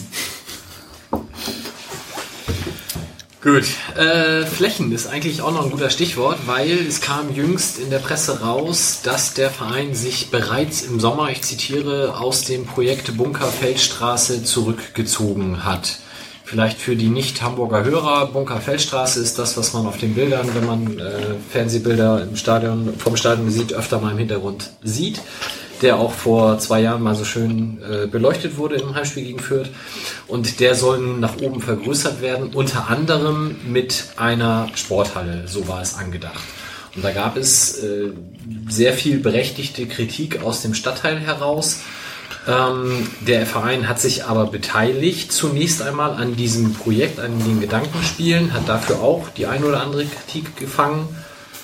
Und jetzt stand halt in der Zeitung, wir sind da gar nicht mehr beteiligt. Magst du das mal kurz darstellen? Vielleicht auch sagen, wenn es denn so ist, warum wir das nicht als Verein auch mal kommuniziert haben, dass wir da raus sind. Ja, das ist ein großer Block. Ich, ich mach's mal, ich schaff's nicht kurz. Also, ich habe eine sehr persönliche Meinung und meine persönliche Meinung ist, der FC St. Pauli braucht eine Sporthalle und er braucht eine Sporthalle vor allen Dingen in der Nähe des Stadions. Also ganz persönlich bin ich nach wie vor Befürworter einer Halle des FC St. Pauli auf dem Bunker. Ausrufezeichen und da werde ich meine Haltung auch nicht äh, sozusagen hinterm Berg halten. Ähm, ich akzeptiere aber eine Gesamtvereinsicht, die da heißt, wir möchten nicht als Ankermieter auftreten. Das bedeutet, wir werden sozusagen nicht auch das finanzielle Engagement, und das ist auch ein, ein Argument, es sind wirklich mehrere Argumente. Es ist nicht nur eine Kritik, die ich übrigens auch nicht so groß und tiefgehend empfunden habe, ähm, die aber da war, ohne Frage. Aber es ist vor allen Dingen, ähm, äh, sind es gewisse Engagements, die damit zusammengehangen hätten. Also sowohl finanziell als aber auch nachhaltig im Sinne von, du brauchst dann jemanden, der da die Türen aufschließt und also da ist ein ganzer Rattenschwanz dahinter. Und ähm, unter dieser Gesamtgemengelage hat sich der Gesamtverein dann auch, wie ich finde, sehr vernünftig, demokratisch entschieden, dieses Projekt nicht als Ankermieter machen zu wollen. Der Aufsichtsrat hat auch ähm, den Weg insofern nie ganz verschlossen, indem er auch gesagt hat, wenn die sporttreibenden Abteilungen in ihrer Mehrheit ähm, ähm, äh, diese Sporthalle und Sportzeiten dort brauchen würden, dann werden wir das Thema auch nochmal intern alle miteinander nochmal neu aufsetzen und neu besprechen. Und die sporttreibenden Abteilungen, und deshalb haben wir es auch in dem Sinne noch nicht kommuniziert, was heißt noch nicht, wir haben es einfach nicht kommuniziert, das ist erstmal richtig. Die sporttreibenden Abteilungen haben das ist jetzt, na, lass mich jetzt bitte nicht lügen, es kann sich jetzt um eine Woche oder zwei Wochen kann ich mich jetzt irren, aber haben vor zwei, drei Wochen erst gesagt, sozusagen nein, in der Mehrheit nicht. Aber, und das ist jetzt auch der entscheidende Punkt, es ist ja im städtebaulichen Vertrag vorgesehen, dass dort eine Turnhalle nun mal gebaut wird. Das heißt, äh, die Einzelmietung von sporttreibenden Abteilungen, die jetzt mal eine Stunde der Handball spielen wollen oder eine Stunde Roller Derby oder ein Wochenende Roller Derby oder was auch immer, das ist natürlich möglich, wird dann in der Stundenmietung teurer, als wenn wir natürlich der äh, in dem Sinne Ankermieter gewesen wären. Aber so ist die Entscheidung ausgefallen. Im Sommer, so hieß es, glaube ich, in dem Artikel, stimmt insofern, als dass der Aufsichtsrat uns da auch in der ähm, äh, Phase ähm, darüber informiert hat, wie wir äh, als Verein damit insgesamt auch umgehen wollen. Und da habe ich fairerweise auch den Investoren und den Leuten, die da tätig sind, rechtzeitig auch Bescheid gegeben, dass wir uns äh, zurückziehen würden. Das war im Sommer offiziell durch diese, sage ich mal, etwas weichere Formulierung. Sporttreibende Abteilung haben nochmal die Möglichkeit, äh, sage ich mal, ähm, ähm, die weiße oder rote Fahne äh, in die in die Höhe zu strecken. Ähm, ist das tatsächlich erst vor einigen Wochen passiert? Warum wir das aber jetzt auch nicht in aller Öffentlichkeit unbedingt äh, preistreten äh, müssen wollen, äh, ist einfach der Punkt. Es wird viel zu leicht dadurch dann ein Thema draus gemacht, ähm, wo man, wo man letztlich im Grunde genommen versucht, wo ist der Verlierer? Ist göttlich jetzt der Verlierer? Ist, äh, äh, sind die sporttreibenden Abteilungen oder einzelne davon Verlierer? Ist, ähm, äh, tritt man gegen einen Investoren nach? wo es aber, und das sage ich ganz ehrlich, nie irgendeine Problematik gegeben hat. Ja, der hat sich an das, was man miteinander besprochen hat, gehalten. Ähm, und insofern, ich muss ehrlich sagen, ich finde das äh, sehr St. Paulianisch, dass man mit den Leuten, mit denen man gesprochen hat, direkt geklärt hat, man ist dabei, man ist nicht dabei, man kann sich unter den und den Umständen noch die ein oder andere äh, Sache da vorstellen. Und ähm, um das auch noch mal kurz politisch einzuordnen, Christiane Hollander ist auch in diesem Projekt äh, involviert und zwar als Vertreterin der jetzigen der Bestandsmieter im Bunker, vertritt sie gegenüber den Investoren. Darüber habe ich Christiane auch übrigens nochmal kennengelernt, weil die St. Pauli-Geschichte ähm, ist natürlich, warum wir uns für die Halle interessiert haben, ist ja auch ganz bewusst als ein, ich nenne es jetzt mal, als der weiche Puffer für diesen Bunker so ein bisschen, das war oder ist die Idee gewesen, dass man sagt, wenn so ein Ding da oben hinkommt, dann ist es am besten mit dem FC St. Pauli, weil damit zumindest sozusagen gewisse Reglemente gegenüber auch, sage ich mal, zu überschießenden kommerziellen Fantasien eingezogen werden können. Und das haben wir ja in Teilen auch erreicht, das haben wir in Teilen in dem städtebaulichen Vertrag erreicht. Insofern kann man jetzt sagen, wir haben sogar ein paar gute Schritte für den Stadtteil und für die äh, Bestandsmieter und so weiter dorthin bekommen, ziehen uns jetzt äh, äh, zurück, aber ohne dass die Türen jetzt hier völlig sozusagen zerschmettert sind oder dass das Porzellan völlig zerschmettert ist, sondern wir als FC St. Pauli nach wie vor auch die Möglichkeit haben, und da denke ich in allererster Linie an die sporttreibenden Abteilungen, dass sie sich, wenn die Halle da steht, sagen können, so ich, ich bin jetzt hier keine Abteilung non grata, sondern äh, ich kann mich da auf Augenhöhe mit den Leuten treffen, die dann die Halle dort betreiben und ähm, kann auch mal fünf Stunden Sport mieten oder was auch immer.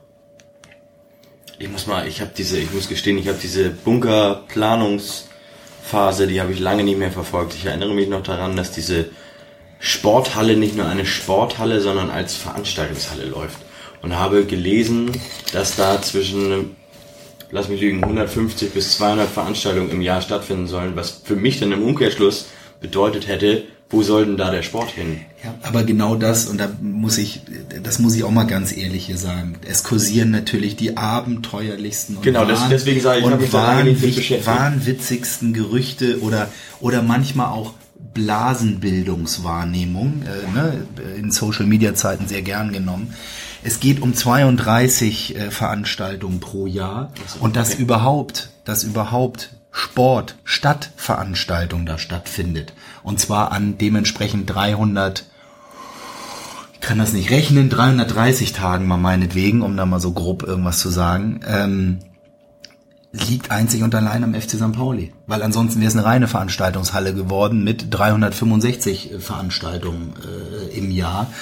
Und ähm, auch da, ich habe da, wie gesagt, ich habe da eine ganz klare persönliche Haltung und ich würde mich sogar äh, irgendwo hinstellen und sagen, wir haben das Beste aus dem Bunker gemacht, auch wenn wir jetzt nicht dabei sind.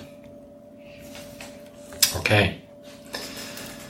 Wir haben natürlich vorher auch Hörerfragen eingeholt. Ähm, den fragenden äh, Malte, Querstrich St. Pony, habe ich jetzt mehrfach schon erwähnt mit eben der Frage, wie der Banker der Barclay Card, der Card denn in ein Führungsgremium passt. Ich denke, das haben wir jetzt ausführlich beantwortet.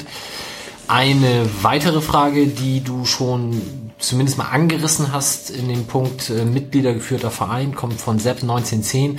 Wo siehst du denn den Verein in den nächsten drei bis fünf Jahren und ist der Aufstieg ein klar formuliertes Ziel in den kommenden Jahren? Also, das mag sich ja für viele immer langweilig anhören und ich kann es mich ja teilweise auch selber nicht sagen hören. Es ist noch nie jemand dadurch aufgestiegen, dass man gesagt hat, man will aufsteigen. Das, äh, das natürlich sind ist unsere Aufstellung eine grundsätzlich erstmal solide die natürlich auch in Bezug auf Etat und alles Mögliche ähm, ambitioniert ist. Aber wir werden nicht und wir werden an unseren Zielen dann nicht rütteln. Unser Ziel ist immer, wir wollen ein Platz mindestens besser sein als unsere wirtschaftliche äh, als unsere wirtschaftliche Tabellensituation äh, im Sinne der TV-Gelder. Da stehen wir, glaube ich, meines Wissens nach gerade auf Platz sieben. Ähm, äh, und äh, wenn wir da drüber liegen, haben wir einen guten Job gemacht. Wenn wir da drunter liegen, haben wir einen schlechten Job gemacht. Daran kann man unsere Arbeit messen. Äh, daran äh, äh, dürfen sich auch alle gerne festhalten. Und ich verstehe ja, das geht mir als Fan ja auch ganz genauso, und das sage ich übrigens auch immer, ich möchte den größtmöglichen sportlichen Erfolg, ja, damit man unseren Verein mit seinen Werten, mit seinen Ideen einem größtmöglichen Publikum präsentieren kann. Äh, und wenn dann alles zusammenpasst und wenn dann äh, nicht acht Spieler ausfallen und äh, dann gibt es auch die Möglichkeit, dass wir ähm, mal aufsteigen. Aber nicht dadurch, dass man das Ziel ausgibt, wir werden aufsteigen.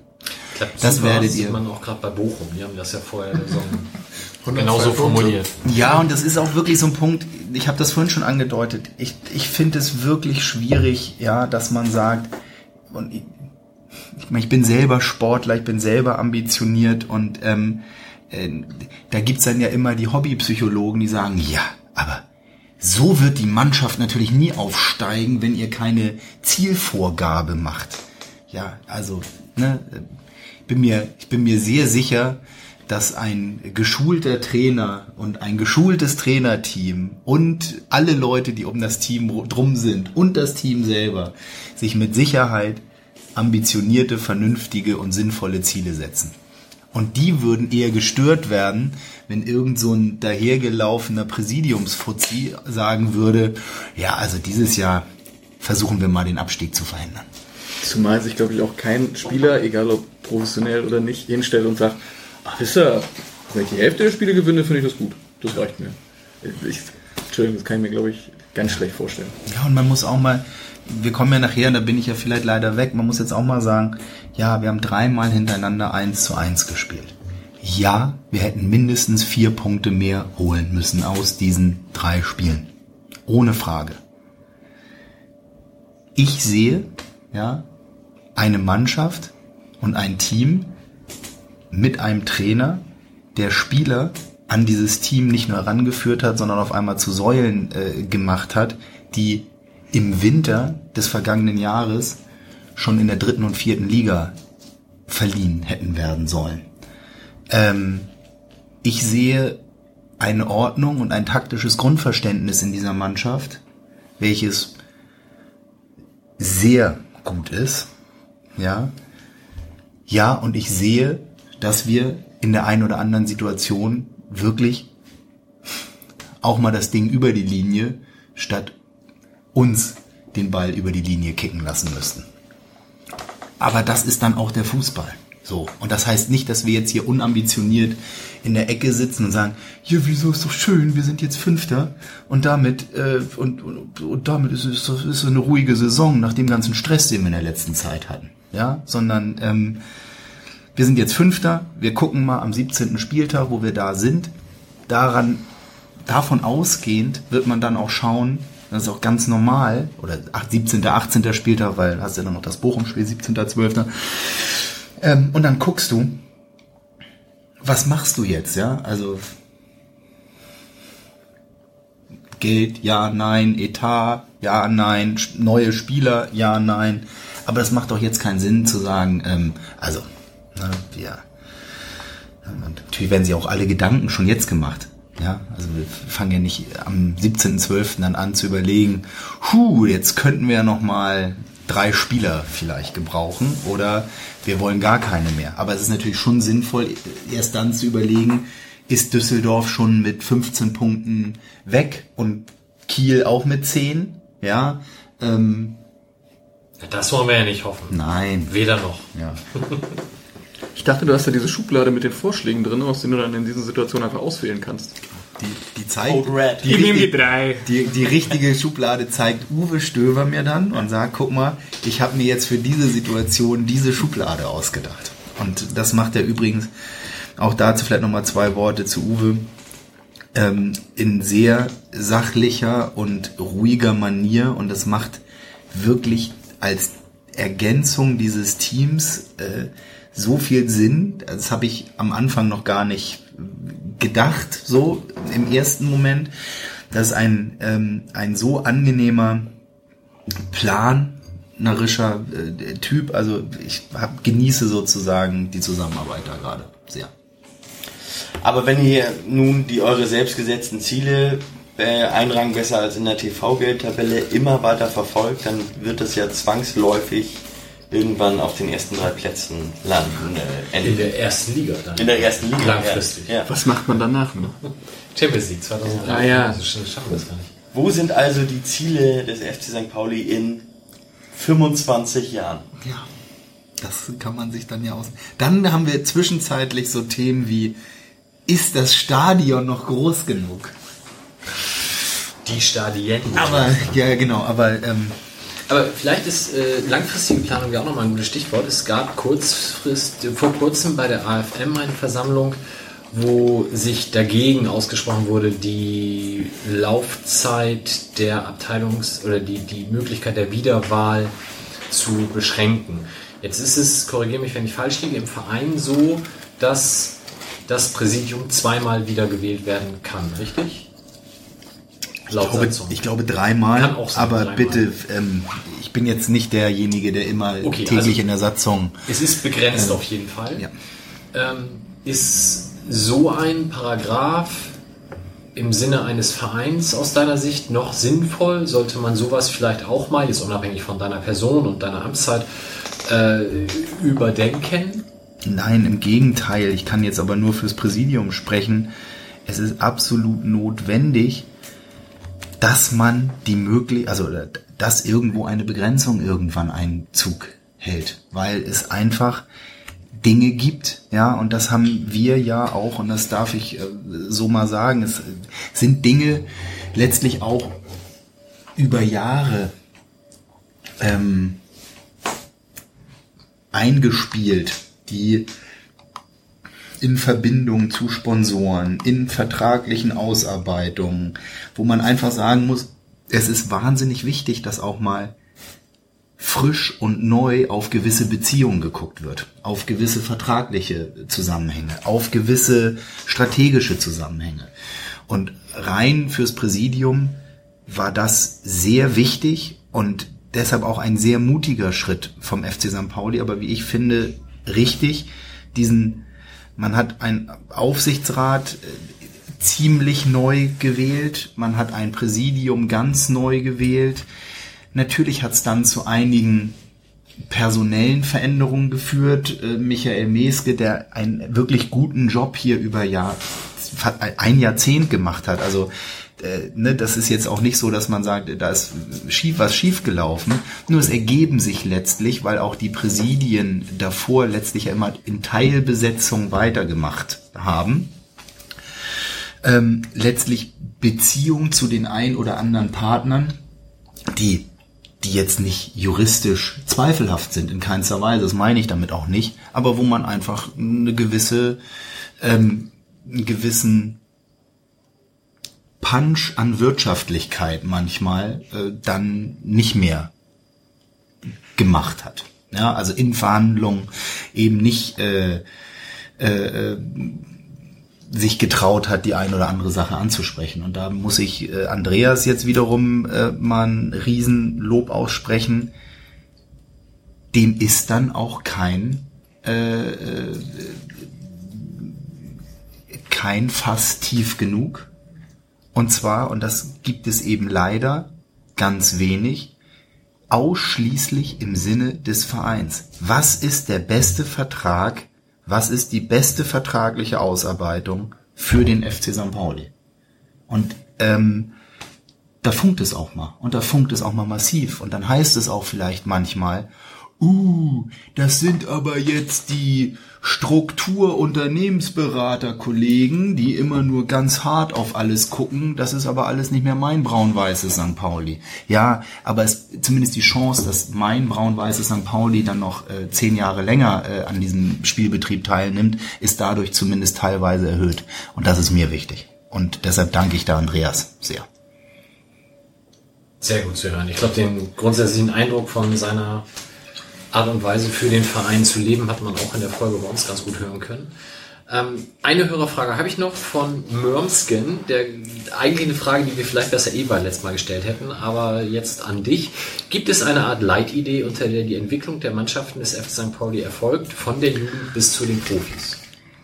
Ich gestehe jetzt Folgendes. Ich habe diese Frage vorher gelesen und ich habe mich sehr gut auf diese Frage vorbereitet. Ähm, die Antwort lautet wie folgt.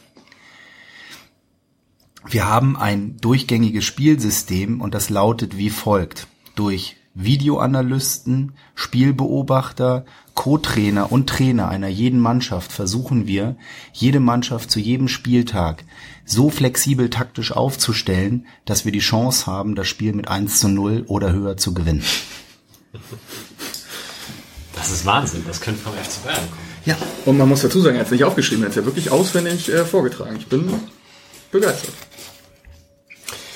Okay, wir könnten jetzt, wenn du möchtest, noch über das erste von den drei Spielen, nämlich das 1 zu 1 gegen Kaiserslautern, sprechen. Oder wir machen Pause, hören uns Willkulis aus alten Übersteigern an und du kannst zu deinem Termin, wie immer du das lieber hättest. Ich schreibe den Kollegen jetzt, dass ich eine Viertelstunde später komme und mache gerne noch ein Spiel dann mit. Fantastisch. Oke möchte noch einen Satz zur Spielidee unseres Vereins ergänzen. Ja, und natürlich ist mit Roger Stilz ähm, im NLZ-Bereich ähm, jemand da, der hat das jetzt seit einem Jahr übernommen und natürlich gucken wir uns sowohl was Trainercoaching angeht, aber auch was eine Spielidee in Bezug auf Ballbesitz versus Konterspiel, Fußball angeht, natürlich mal gewisse Motivationslagen an und welche Spielercharaktere man im Grunde genommen, sage ich mal, eher beim FC St. Pauli ausbilden kann. Das hängt wiederum auch mit einer Leitidee der Gesamtausbildung im Jugendbereich zusammen. Nur ich glaube, ähm, dieses Thema Ajax-Schule, Barca-Schule ist A für ganz viele Vereine überhaupt nicht leistbar. Also gibt auch nicht äh, viele und es ist tatsächlich, sieht man ja immer mehr flexible Spielsysteme. Ähm, also ne, Dreier, Vierer, Fünferkette mit Ballbesitz, ohne Ballbesitz, äh, Konterfußball, Gegenpressing etc. Und du musst einfach nur gucken, wo ähm, und wie viele, und da sollten wir erstmal anfangen, Talente kriegen wir dann auch mal ähm, nach oben durch, mit welchem Ausbildungs- und Charakterschulungsbereich sozusagen über die vergangenen Jahre und darauf kannst du dann ein bisschen was machen. Ich höre ja immer gerne und darauf spielt vielleicht ja auch manchmal so eine Frage dann auch ab. Ich habe vorhin ja schon mal gesagt, das, was wir derzeit an an Ordnung und taktischem Spielverständnis haben, haben wir aus meiner Sicht ähm, ähm, länger so nicht gesehen. Also wir sind spielerisch deutlich ähm, ambitionierter sozusagen geworden. Es, es passt eben noch in manchen Bereichen noch nicht so ganz. Aber ähm, du kannst dir jetzt nicht sozusagen die Spieler von unten sozusagen so ranziehen, dass du jetzt sagst, du spielst nur noch ein System. Das ist einfach vorbei. So. Wir sollten unbedingt Roger Stilzmann einladen, glaube ich. Ja. Okay. Vielleicht schneide ich jetzt auch einfach die Kaiserslautern Tonspur nochmal rein. Das überlege ich mir dann im Nachhinein. Schahin zurückklatschen lassen auf Sobich, der steht am Mittelkreis, nochmal auf Schahin, der hat jetzt das Tor vor sich, sind aber noch 30, 35 Meter, Buchtmann, Gegenspieler im Rücken, halblinke Position, jetzt Sobota, eng wieder, schön in den Strafraum reingesteckt, Alagui kann nichts draus machen. Und dann, Elfmeter oder was? Tor, Tor, Tor, Tor. Aber vorher schon abgepfiffen. Nein, Vorteil laufen lassen. Fällt, Ball kommt frei vor die Füße von Sammy Alagui. Und der haut den Ball aus ungefähr knapp 20 Metern. Einfach mal trocken rechts in Winkel. Also das war so ein bisschen unklare Spielsituation. Aber gut gemacht. Flum kam zu Fall, Ball kam vor die Füße von Alagui und der haut mit rechts das Ding rechts im Knick. 1-0 und alle, die von Alagui als Torschütze geträumt haben, ja, haben recht gehabt. Und der orientiert sich gleich in die Mitte rein. Kaiserslautern spielt eine Ecke von der rechten Seite. Joel Abu Hanna mit dem linken Fuß von der rechten Seite. Ball dreht nah vors Tor. Kopfball in Tor, ins Tor. Das ist Anderson Der steht da Mutterseelen allein zentral vom 5-Meter-Raum, kann den Ball von der Stirn lang ins, in den linken Pfosten reinwischen. Sah nicht mal doll aus, der Ball. Aber ohne Gegenwehr nickt er den Ball ein in Richtung Gästeblock. Und die jubeln dahinter dann natürlich sofort los, weil sie aus dem Nichts Tor erzielen. Oh, das war schwach verteidigt. Auf jeden Fall hat getroffen Sami Alagui endlich sein erstes Ligator, was besonders meinen Sohn sehr gefreut hat, weil er ja für jedes Tor von ihm einen Euro kriegt. Ähm, ich Warum ist das so? Ähm, das geht zurück auf die Geschichte mit Christopher Nöte, dass meine Frau Christopher Nöte quasi gefressen hat und sie jedes Mal aufgeregt hat, wenn er überhaupt nur in Ballnähe kam. Und mein Sohn und ich aber Christopher Nöte sehr verteidigt haben. Und sie daraufhin dann sagte, der trifft eh nicht mehr. Und mein Sohn dann mit seinen damals wahrscheinlich fünf Jahren schon so geschäftstüchtig war, dass er gesagt hat, für jedes Tor kriege ich einen Euro. Und meine Frau gesagt hat, okay.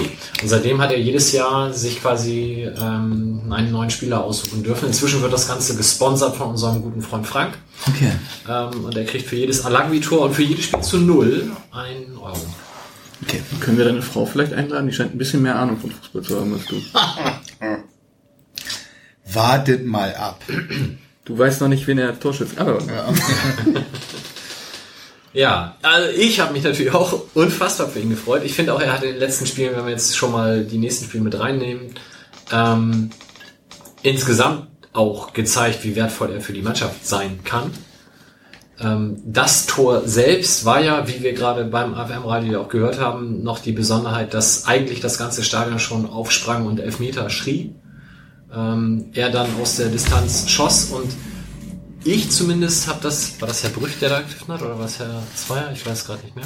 er steht nicht auf meinem Zettel. Ja, da druckst du dir den Kicker-Spielbericht aus und vergisst den Schiedsrichter. Inklusive Statistiken. Das sind so die Menschen, die mir ziemlich fast egal sind, außer wenn sie doof sind. Und normalerweise sind wir es auch gewohnt, dass du den Schiedsrichter Schlecht plus. Geburtsort nennst. Schlecht vorbereitet. Ich gucke ins ja. Internet. Ich glaube, es war Herr Zweier, aber wahrscheinlich Zweier war es dann. Herr Brüch. Aus? Ja, kann auch sein. Das war- ich vergessen. Was macht der beruflich? Und welche Schuhgröße hat er? Ist Er der Ausstatter? Schiedsrichter. Ja, auf jeden Fall hat der ja den Assist sich verdient ähm, für dieses Tor, weil er den Elfmeter eben nicht gepfiffen hat, sondern gewartet hat, bis Alagui schoss. Wobei Witzig ihn ja sogar schon angezeigt hat, den Elfmeter, aber Gefühlt, ja. Er Ich wollte, er wollte ihn anzeigen und hat dann aber gesagt, nee, doch nicht. Witzig fand ich, dass auch die Lauterer übrigens quasi ja drauf gewartet haben und deswegen quasi aufgehört haben zu verteidigen. Und dann lag er einfach dachte, na gut, dann, dann mach ich halt, ne? Oke, wo sitzt du bei Heimspielen inzwischen? Oder stehst du? Oder ist es jedes Mal anders? Es ist wirklich, es ist immer anders. Also bei, bei dem Kaiserslautern-Tor stand ich hinter der Süd neben den Sitzplätzen. Hast du Elfmeter geschrien? Nee, Nein? nee. Okay. Du hattest das Vertrauen, dass Alagui den auch so rein. Nee, ich hatte, ich habe nicht Elfmeter geschrien. Nee, ich habe das, äh, muss ich ehrlich sagen, ich habe das in der Dynamik und dann fiel das Tor auch schnell, habe ich nicht. Äh, ich habe gesehen, dass er wollte, so, aber nee. Der Kicker, John meldet sich. der Kicker schreibt dazu übrigens um deine Frage, ob es Brüch war oder was war deine Alternative? War es nicht sogar Stieler? Ich weiß nicht mehr. Völlig daneben, Sascha Stegemann. Ah, ja. Mist. Bekommt vom Kicker die Note 4 verpasst. Viele kleinere Fehler. Entschied vor Alagus Tor nach Kessels Elfmeterreifen Foul an Flum zu Recht auf Vorteil. Seine Körpersprache war aber verwirrend. Pfeife ging zum Mund. Die Geste zunächst zum Punkt. Körpersprache war verwirrend, finde ich aber auch niedlich. Ja, er hat halt die Pfeife im Mund. wir ja vorhin schon, Körpersprache ist auch so ein weicher Faktor, den man ist nicht so dieses, unbedingt wenn der Schiedsrichter sollte. sich körpersprachlich falsch bewegt, habe ich ja, also damit liefert der Kicker Lautern ja quasi die Ausrede für dumm rumstehen, weil die Körpersprache war verwirrend. Aber er hat halt nicht gepfiffen. So. Ja, aber du glaubst nicht, wie oft du auf dem Feld, wenn du die Pfeife zum Mund führst, den Spruch bekommst, hey, du willst doch pfeifen, wenn du es denn nicht tust. Also da musst du tatsächlich aufpassen. Ja, aber Lässt du dich duzen Ja. auf dem Feld? Ja.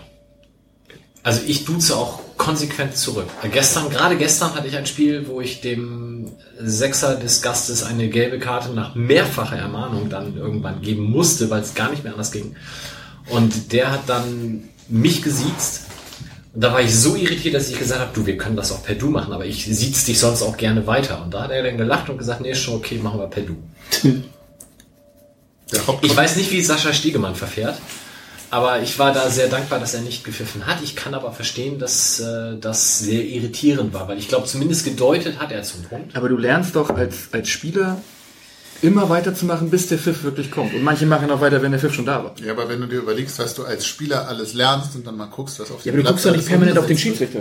Nee, Du guckst ja auf den Meine Ball. Erwartung ist es auch nicht, aber es ist doch dasselbe bei diesem Er- Abseits-Erwartungsding, wo sie erstmal stehen bleiben, weil sie damit rechnen, dass die Fahne hochgeht. Und wenn sie nicht hochgeht, ist es der Gegner zwei Meter weiter. Weil Das ist eine nicht funktionierende Abseitsfalle, das wäre wieder was anderes. Aber kommen wir wieder zurück zum Spiel. Äh, Sascha Stegemann im Übrigen. Ich habe nämlich auch gesehen, dass er den Elfmeter quasi schon einleiten wollte und dann Pause gemacht hat, weil wir eben diesen Vorteil noch ausspielen wollten und habe ihn dann irgendwie großartig gelobt in meiner Bezugsgruppe. Ich war sehr zufrieden damit. Ich fand das auch super und es war doch ähm, vorher Manuel Gräfe gewesen im Spiel gegen Braunschweig, in Braunschweig, der auch schon den Assist gegeben hat, als nämlich äh, Shahin an der Mittellinie umgesetzt wurde und dann Buchtmann zum 1-0 laufen konnte. Also wir haben jetzt schon zwei Assists für Schiedsrichter. In Sandhausen wurde uns allerdings einer geklaut. Der Elfmeter. Nee, da wurde uns keiner Elfmeter geklaut, sondern der auch eine, eine ähnliche Vorteilssituation wie in Braunschweig. Die, also das war Wahnsinn. Wo Das wir eine Wahnsinnsüberzahlsituation gehabt hätten, die wurde uns weggenommen. Ja, so, und dann lernen wir hier im Millanton sehr regelmäßig, dass Ecken völlig unwichtig und überbewertet sind. Und dann kriegen wir in diesem Spiel ein Gegentor nach Ecke. Und merkt euch diesen Satz, liebe Hörer, wir werden noch zweimal drauf zurückkommen. Tim, was sagen wir dazu? Wir sagen dazu, dass ich nicht nachgeguckt habe, obwohl ich es machen wollte, äh, wann Kaiserslautern das letzte Mal nach einer Ecke ein Tor gemacht hat. Weil wir hatten ja natürlich, der regelmäßige Hörer, der hat natürlich gelernt, eine Fußballmannschaft macht im Schnitt alle 15 Spiele ein Tor nach einer Ecke. Bei 5, warte, ich habe es mir sogar notiert hier. Bei alle 15,4 Spiele, bei 5,1 Ecken pro Spiel. Genau. Und äh, das ist natürlich jetzt bei Kaiserslautern, weiß ich es nicht genau, wann sie kein, kein Tor nach, äh, das letzte Tor nach Ecke gemacht haben. Ich kann aber noch dazu sagen, bei dieser, bei diesem schönen Artikel, den ich gelesen habe über Ecken, dass besonders schlechte Mannschaften eine höhere Quote, also eine höhere Erfolgsquote und häufiger Tore nach Ecken machen als gute Mannschaften. Na, das macht mir sehr viel Mut, weil wir haben, glaube ich, die letzte, das letzte Eckentor vor 50 Spielen gemacht oder so. Nein, ich glaube, es war Johannes Flum gegen äh, Heidenheim. Aber Echt? davor haben wir lange Ja, nicht ja, mehr ganz la ewig lange, Ich ey. würde sagen, vielleicht sind es genau 15,4 Spiele gewesen. Ich weiß Echt? Möglich, möglich. Also, Statistik lügt nie. Okay. Bitter an dem Tag war ja, dass gefühlt Kaiserslautern in dem Spiel nur einmal aufs Tor geschossen hat. Das war mal in der ersten Halbzeit und dann halt dann den Kopfball in der, nach der Ecke hatte. Und wir hatten, du hast den Spielrichter da, wann wurde Mölle-Dali eingewechselt? Das ist ja auch nicht auf. 65. Boah, ey, ich du kommst, du, Johnny. mit, du kommst mit so. Ich hätte das so schön erzählen können. Und Der- dann fragst du mich so unvorbereitet. Auf jeden sich hier Fall. echt den Artikel auf drei, vier Seiten ausgedruckt. Das sind noch Statistiken. Ich wollte ja Ich auch glaube, noch... gegen Kaiserslautern, ich würde jetzt sagen 60., 65. Ich prüfe das. Und er lief dann in der 74. hat Ja. er so wunderschön 64. vom linken Strafraumeck äh, einen auch noch ganz minimalst abgefälschten Ball geschossen, der vom Torwart von Kaiserslautern mit den Fingernägeln um den Pfosten gedreht wurde. Das war zwei Minuten vom Ausgleich, wenn er den bisschen Glück hat. Führen wir 2-0, das Ding ist durch. Ja, 74 Aus, Minuten. aus meiner Sicht unfassbare Parade. Ich habe echt gedacht, wo kommt denn der Arm her? Das hat er super gehalten, das stimmt. Aber trotzdem, Ja. können wir da nicht mal Glück haben. Ja, aber das ist doch genau das, was ich sage. Und das, das kann man auch über alle drei Spiele doch so zusammenfassen. Wir haben in all, also in all dreien Spielen hatten die gegnerischen Mannschaften eineinhalb bis zweieinhalb Torchancen. Maximal. Hat gereicht. Und wir kriegen, ja klar, und wir kriegen immer das Gegentor und wir haben jetzt auch nicht unendlich viele, aber eher dreieinhalb bis viereinhalb Torchancen und, und kriegen es irgendwie hin, ein Tor zu machen. Und das ist dann sozusagen der Punkt, wo man sagt, ja, der Killerinstinkt. Dreieinhalb zu anderthalb gefühlte Torchancen ist ja quasi das Stichwort für die Expected Goal Ratio. Das ist korrekt. Ich habe auf eine schöne Seite, die äh, schimpft sich 538.com, habe ich tatsächlich Expected Goal Werte wiedergefunden. Warte, warte, 538? Korrekt. Die machen eigentlich, die machen äh, Analytik für für alles mögliche. 38? Was hat, hat nichts mit Fußball zu tun. Nee, das ist, ich glaube, ich glaube, die sind mehr im, im Football unterwegs. Also es ist eine US-amerikanische Seite. Okay. Und ähm, genau, die haben einige, die, da kriegt man auf jeden Fall Expected Goals Werte raus. Inwiefern, inzwischen gibt es viele, auch bei über Twitter und andere Anbieter, es gibt ganz viele Anbieter von Expected Goals Werten. Inzwischen muss man ein bisschen vorsichtig sein, welchen Werten man traut. Die sind zwar alle in der richtigen Richtung, aber ich sag mal, das ist jeder jeden Wert sollte man mit plus minus 0,2 betrachten. So, sagen, sagen wir, sagen wir es mal so, drücke ich es mal so aus. Ich habe allerdings auf dieser Seite noch etwas viel Schöneres gefunden, was ich viel besser finde, was auch viel besser unsere Qualität beschreibt, weil unsere Qualität ist es nicht, Torschüsse zu generieren, sondern Situationen zu generieren, in denen wir aufs Tor schießen könnten, es aber meist dann nicht tun. So. So, Also wie weil man, das, wie man das Mittelmaß sich so schön reden Nein, kann. das ist, nein, ja- das ist Was für ein Mittelmaß? Wir sind Fünfter. wir, wir können nicht aufs Tor schießen, aber wir können Situationen kreieren, in denen wir aufs Tor schießen könnten. Ähm, aber als, jetzt mal so, als Marktforscher lernst du irgendwann potenzielle Kunden, hören jetzt mal kurz weg, äh, du kannst ja jedes Ergebnis so deuten, dass es irgendwie positiv ist. Ne? Ich Das ist korrekt, so das lange machen wir meine auch. Statistik, bis ich sage, ja, stimmt, genau das. Ja, machen wir auch. Deswegen möchte ich euch jetzt den Non-Shot-Based Expected Goals Wert vorstellen. Und Der liebe Hörer, das ist noch besser als die Expected Goal Ratio, hat Tim erzählt. Also, Im Vorgespräch habe ich das erzählt, weil der Expected Goals Wert, der gibt ja letztendlich, der ist ja sozusagen ein Ergebnis an- anhand der Torschüsse. Der Non-Shot-Based XG Wert, so, sag das mal dreimal ganz schnell hintereinander. nee, lass mal. Gut. Der ist insofern noch ein bisschen besser, weil er eine Überlegenheit im Spiel angibt, die man aber nicht an Torschüssen messen kann. Wie der Expected Goals Wert zum Beispiel.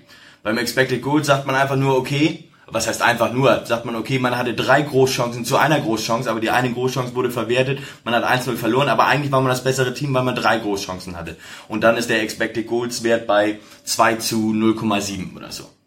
Der Non-Shot-Based Wert, der gibt aber auch an, wo man Ballgewinne hatte, wo man Completions hatte, also erfolgreiche Pässe, wenn man zum Beispiel im 5-Meter-Raum im Ge- oder im gegnerischen 16er einen Pass zu seinem Nebenmann gebracht hat, dann kriegt man, äh, steigt dieser Wert an, der eben anzeigt, dass man die Qualität hat, sich da vorne Bälle zu erspielen, Pässe ähm, an den Mitspieler zu bringen. Das ist im Grunde dieser Non-Shot-Based. Gibt es denn Wert. schon eine Berechnung, wie man die Differenz zwischen diesen beiden Werten, also Wert St. Pauli versus Wert Aue, auf Signifikanz prüft? Ähm, nein, nein, kann ich Oder nehmen wir da das Ergebnis als Signifikanztest? Wenn Es Ergebnis. ist sowieso alles signifikant, was ich hier erkläre. Das wollen ich wir meine mal jetzt statistisch, aber Aber lass mich kurz ergänzen, dass der Shot-Based Goal Ratio Wert bei dem Spiel für uns der gleiche ist wie der Non-Shot-Based Goal Ratio Wert. Also, okay. Gesundheit. In welchem Spiel? Im Spiel gegen Aue meinst du? Hier, 1 zu 4 und 1 zu Ja, wir 4. sind Genau, bei wir sind ja Kaiserslautern. bei Kaiserslautern gerade. so, Und da das ist es sehr, sehr interessant ist, ist es, dass das Expect, der Expected Goals Wert ist 0,7 zu 0,6, weil eben Kaiserslautern, ja klar, die hatten nur diese eine wirkliche Großchance, aber das war halt auch aus einem halben Meter den Ball ins Tor köpfen. Äh, während wir, das Tor von Alagi ist, hat keinen so hohen XG-Wert. Der, der Schuss von Mölle-Dali in dem Winkel, ein Gegenspieler noch dabei, hat auch nicht so einen hohen XG-Wert. Da, äh, da ist 0,7 zu 0,6 würdet ihr mir alle recht geben, bringt nicht, spiegelt nicht das wieder, was wir gesehen haben, dass wir eine viel bessere Mannschaft waren. Der Non-Shot-Based Wert sagt uns aber 1,5 zu 1,0 für den FC St. Pauli. Das haben ist wir jetzt aufgerundet 2 1 gewonnen. Korrekt. Ja, das ist total- im Grunde, im Grunde wir- haben wir, haben wir dieses Spiel also gewonnen. Halten wir das so fest. Was übrigens auch gültig ist für Sandhausen und Aue. Nur damit wir uns da mal sicher sein Also- können. Sollte ich noch Tak- Taktik das, Gan- taktisch Und das Ganze Düsseldorf ausarbeiten? vor allen Dingen. Und gegen Düsseldorf, ja, das habe ich ne, ich habe hier auf meiner auf meinen äh, Statistikzetteln habe ich noch äh, für diesen Non-Shot-based Wert habe ich noch das Spiel gegen Düsseldorf mal mit reingenommen, einfach weil es da zeigt, dass da äh, wie groß diese Unterschiede sein können. Gegen Düsseldorf haben wir, wir erinnern uns alle, 2-1 verloren, haben Düsseldorf in der zweiten Halbzeit an die Wand gespielt, haben aber tatsächlich, wir haben sie zwar an die Wand gespielt, aber wir haben keine großen Torchancen generiert. Haben aber dann einen, XG-Wert von 0,7 zu 0,6, genauso wie im Kaiserslautern-Spiel, aber einen Non-Shot-Based-Wert von 2,1 zu 0,4. Also, was einfach zeigt, wir waren die klar bessere Mannschaft. Was auch so gewesen ist. Düsseldorf hat ja nach einer Ecke ein Tor erzielt und einmal nach einem Ballverlust. Ähm, nach einem ganz schnellen Umschalten ein Tor erzielt. Und sonst kam nicht viel mehr von Düsseldorf, aber ähm, genau. Dementsprechend ist der, ist dieser Wert besonders eklatant hoch. Andersrum ist es zum Beispiel gegen Braunschweig, hat uns mit äh, 2,19 0,8 geschlagen. Genau. 538.com, meine Damen und Herren. Oke muss zu seinem nächsten Termin. Wir bedanken uns sehr für deine Zeit. Vielen Dank Hat viel euch. Spaß gemacht. Und wir sprechen gleich noch weiter über die anderen Spiele und entlassen euch jetzt zu einer weiteren Folge Wilko liest aus alten Übersteigern. Viel Spaß.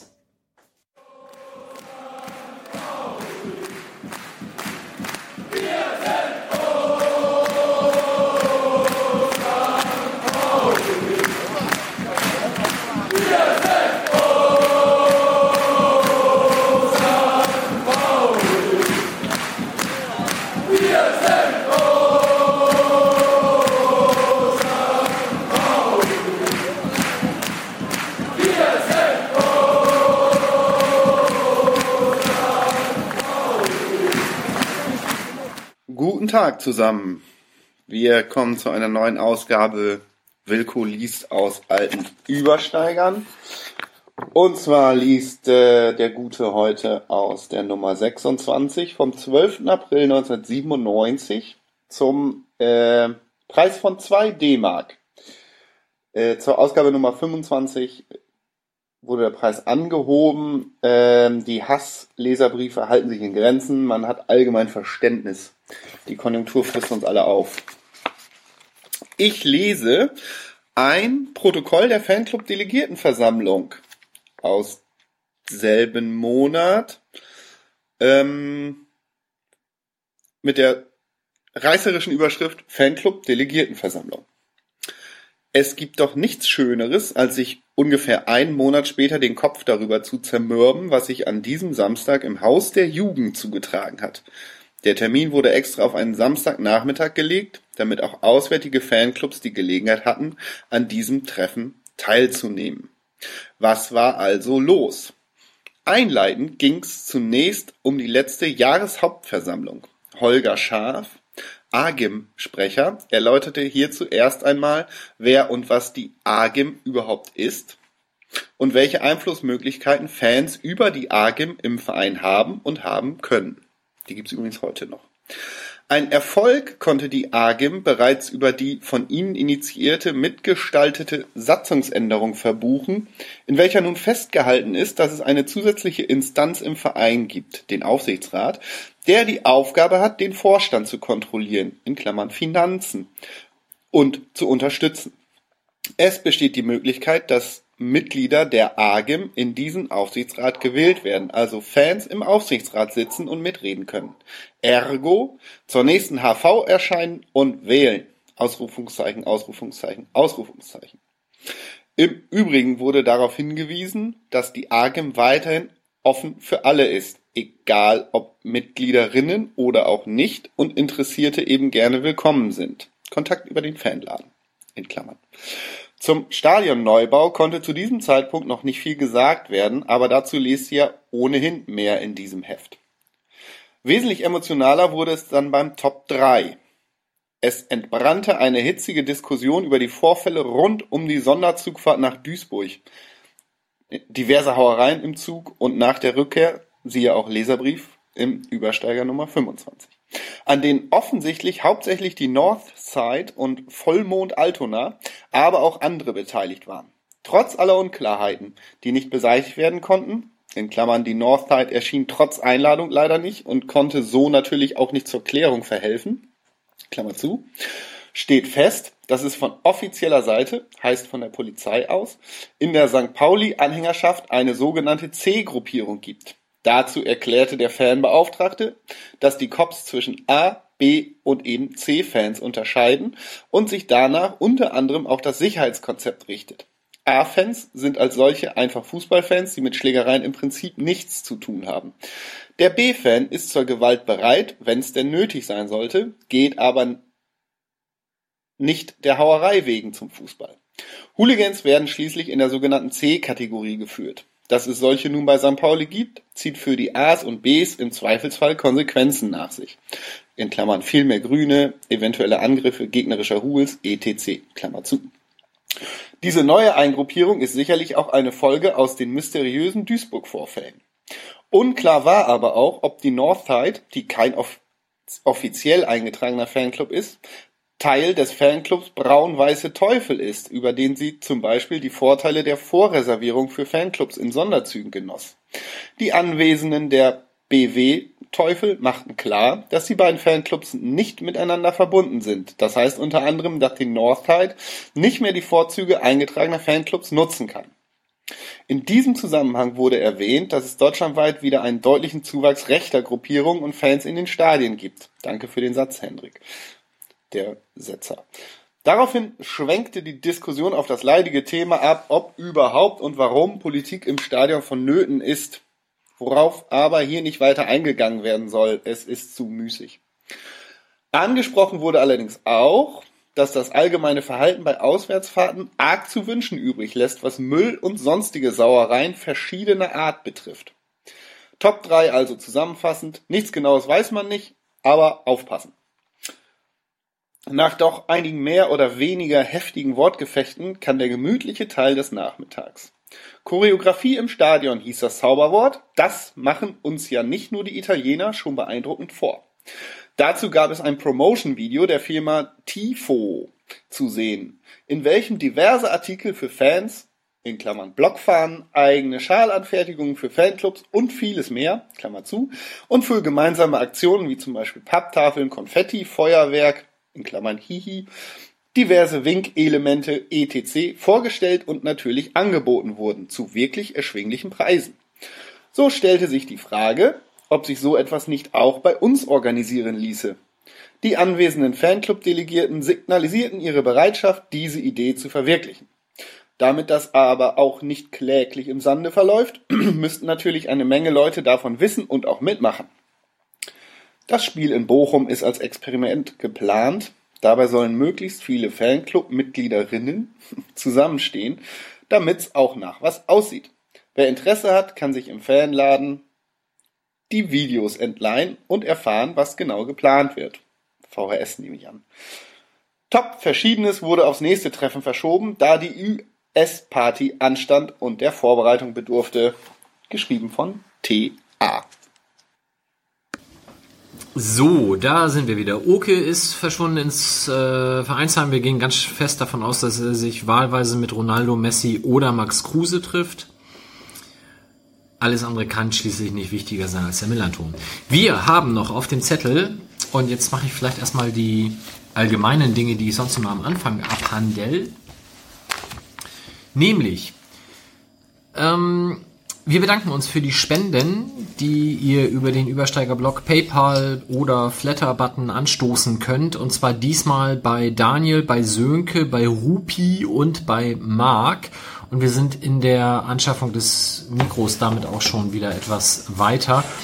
Und ähm, ich weiß, dass irgendjemand mich noch gefragt hatte, wahlweise per E-Mail, Twitter, Facebook, sonst wo, wie das nochmal mit den Mikros ist. Ich habe aber irgendwie diesen Vermerk gelöscht oder finde ihn zumindest nicht mehr wieder. Das heißt, wenn da jemand noch mal was zu den Mikros fragen wollte, gerne sich nochmal melden.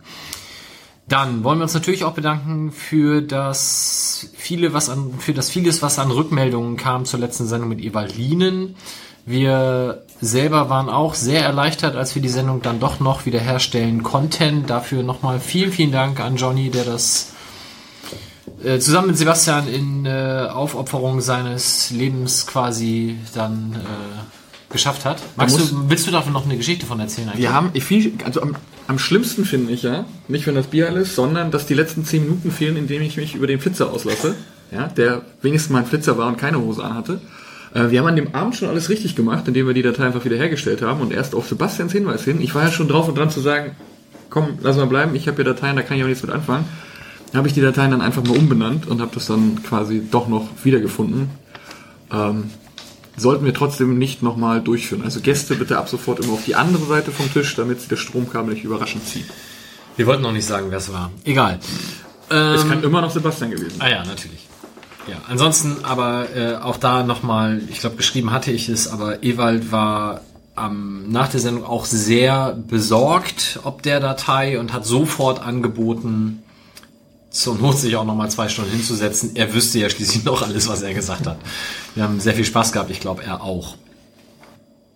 Ja, soweit zu den Vorbemerkungen. Dann bleibt uns jetzt noch kurz zwei Terminhinweise zu geben. Zum einen, neben uns ist nämlich gerade USP-Treffen. Am Samstag große Tour, alle mit dem Bus zu Union.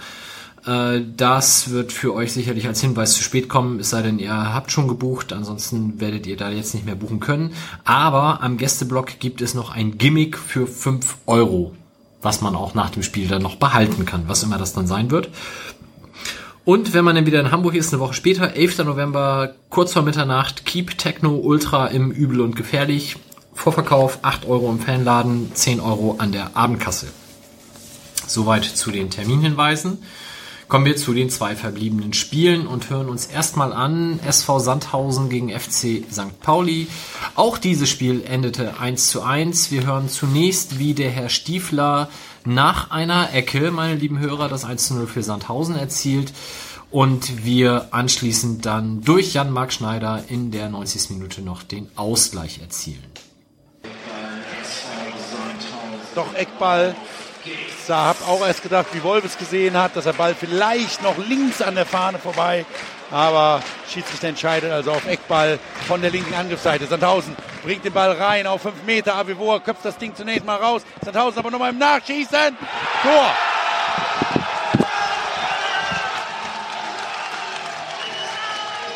Stiefler. Stiefler war's. Fuck. Ja, sauberer, satter Schuss aus dem Rückraum. Verdeckt. Himmelmann hat keine Chance, den Ball zu sehen. Schlägt flach unten rechts ein. Und mal noch mal gucken, wie die Entstehung war. Die kam von der linken Seite, da kam dann irgendwann Ball in 16er raus, rein. Der wurde rausgeklärt, war von der rechten Seite die Ecke, rausgeköpft St. Pauli, Rückraum, Stiefler, eine, zwei an, Ballannahmen, schießt dann aus 20 Metern den Ball einfach humorlos rein. St. Pauli, da waren die Räume eng. Ein äh, Spieler geht noch weg, ich glaube Knipping war's.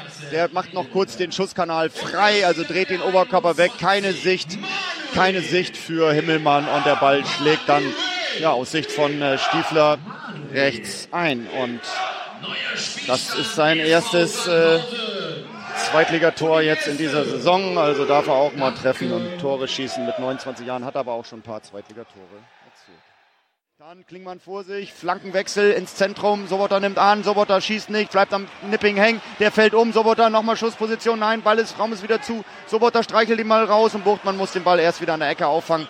Da stimmten die Räume dann wieder nicht, Buchtmann dreht den Ball mit dem linken Fuß rein auf Segert, der hat das 100. Kopfballduell jetzt gewonnen.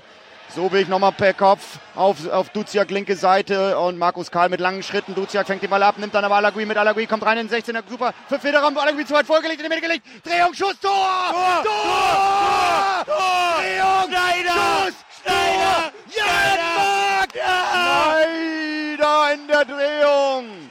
90. Spielminute, stark gespielt, Ruhe bewahrt, hohe Taktzahl konzentriert, Jan-Marc Schneider macht sein erstes Zweitliga, sein erstes Profitor, grinst, tippt sich an die Stirn. Oh, und wir sehen fünf Minuten in Rot auf der Tafel von Justus Zorn. Da sind wir nicht zornig, sondern glücklich, Nee. weil vielleicht machen wir noch ein Tor. Das Kopfballtor von Schopenhauer fehlt auch noch. Ja, so war das. Ich glaube, von uns war keiner da. Kopfschütteln aller Orten. Äh, ich habe es noch nicht mal gesehen. Ich war nämlich beim Schiri-Lehrabend und habe mir dann... Nein, gar nicht wahr. Ich kam aus London wieder. So war das. Das war das, genau. Und dann habe ich... Ähm, auf dem Rückweg vom Flughafen haben wir dann, habe ich mit meinem Sohn zusammen ähm, AFM-Radio gehört. Und wir konnten uns in der 80. das 1 zu 0 anhören und kam dann in der 88. zu Hause an. Ich habe dann, weil es mit dem Handy ein bisschen umständlich war, naja, halt den Anruf beendet und wir sind dann reingegangen, war ja eh schon fast vorbei. Und beim Schuhe ausziehen im Flur summte dann mein Handy mit ähm, Song 2. Das ist das Jingle, was bei der St. Pauli-App beim Tor erschallt. Und ich zog es erfreut hervor und konnte verkünden, dass Jan-Max Schneider getroffen hat. Wie habt ihr das denn so erlebt? Wie er getroffen hat. Darf ich kurz die Gelegenheit für einen Exkurs nutzen? Du warst ja zum Football in London unter Auch. anderem. Ähm, Grüße an 93. Ich habe nämlich just dieses Wochenende beim Football, beim Fantasy Football, mein zweites Saisonspiel gefunden, nämlich gegen den Axel. Ah ja. Endlich gewinne ich mal was. Grüße, wie Genau, es bei 93 Grüße. immer heißt. Äh, das war schon mit dem Exkurs. Äh, Ja, ansonsten London war toll, kann man aber alles nachlesen.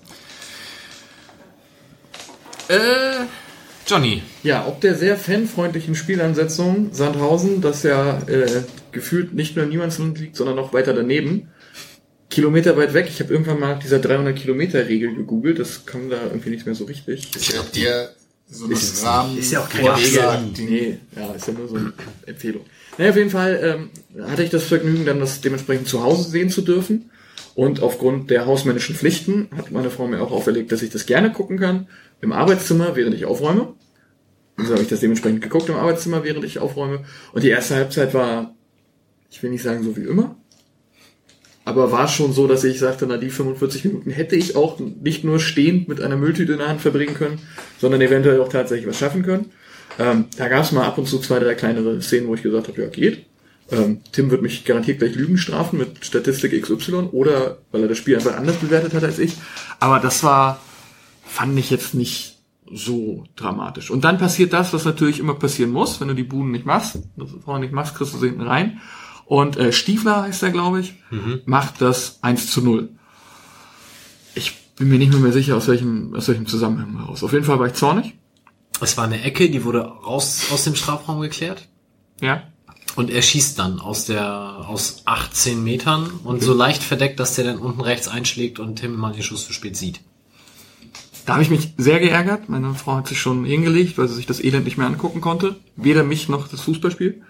Ist sie in deinem Arbeitszimmer, wenn du aufräumst? Nein, sie guckt immer nach, ob ich das auch wirklich mache. Ah, Ich, deswegen, meine Frage wäre nämlich jetzt auch gewesen. Deine Frau hat sich dich, die Mülltüte halten, stehend vor dem Fernseher angeschaut? Nicht lange, nicht lange. Ach so. Kommen dann ja auch gut gemeinte Hinweise dazu, wie meine Tätigkeit besser zu vollführen wäre. Da ist Müll, du könntest ihn auch sagen. Ja, genau okay. sowas. Ich könnte mich doch mal bitte bewegen und sowas. Ja, sie hat sich dann schon mal hingelegt, weil sie auch morgens um fünf aufstehen muss und war dann ein bisschen pikiert, als ich äh, in, der, in der 90. plus zwei Minute schrie. Und auch alle Nachbarn wussten dann Bescheid, dass der Schneider ein, ein sehr schönes Tor gemacht hat. Auch meine lautstarken Bekundigungen in ihre Richtung, während sie in ihrer Bettdecke vor mir stand und mich einfach nur fragend angucke, Schneider, das musste sehen! Hat sie nicht so, hat sie nicht so gut gefunden. Ja, zwei Szenen, die wir vorher noch ansprechen müssen. Einmal der abgepfiffene Vorteil. Ich habe es, wie gesagt, nicht gesehen. War der so frappierend? Oke ist ja fast eskaliert eben, als wir die Szene ansprachen. Ich fand schon sehr deutlich, ja. Das ist, ähm, das ist einer dieser Situationen, wo man eben zum Beispiel bei dem, bei dem Spiel gegen Kaiserslautern, wo man es eben weiterlaufen lässt, wo eigentlich ein klares Foul und ähm, der Schiedsrichter pfeift in diesem Moment ab.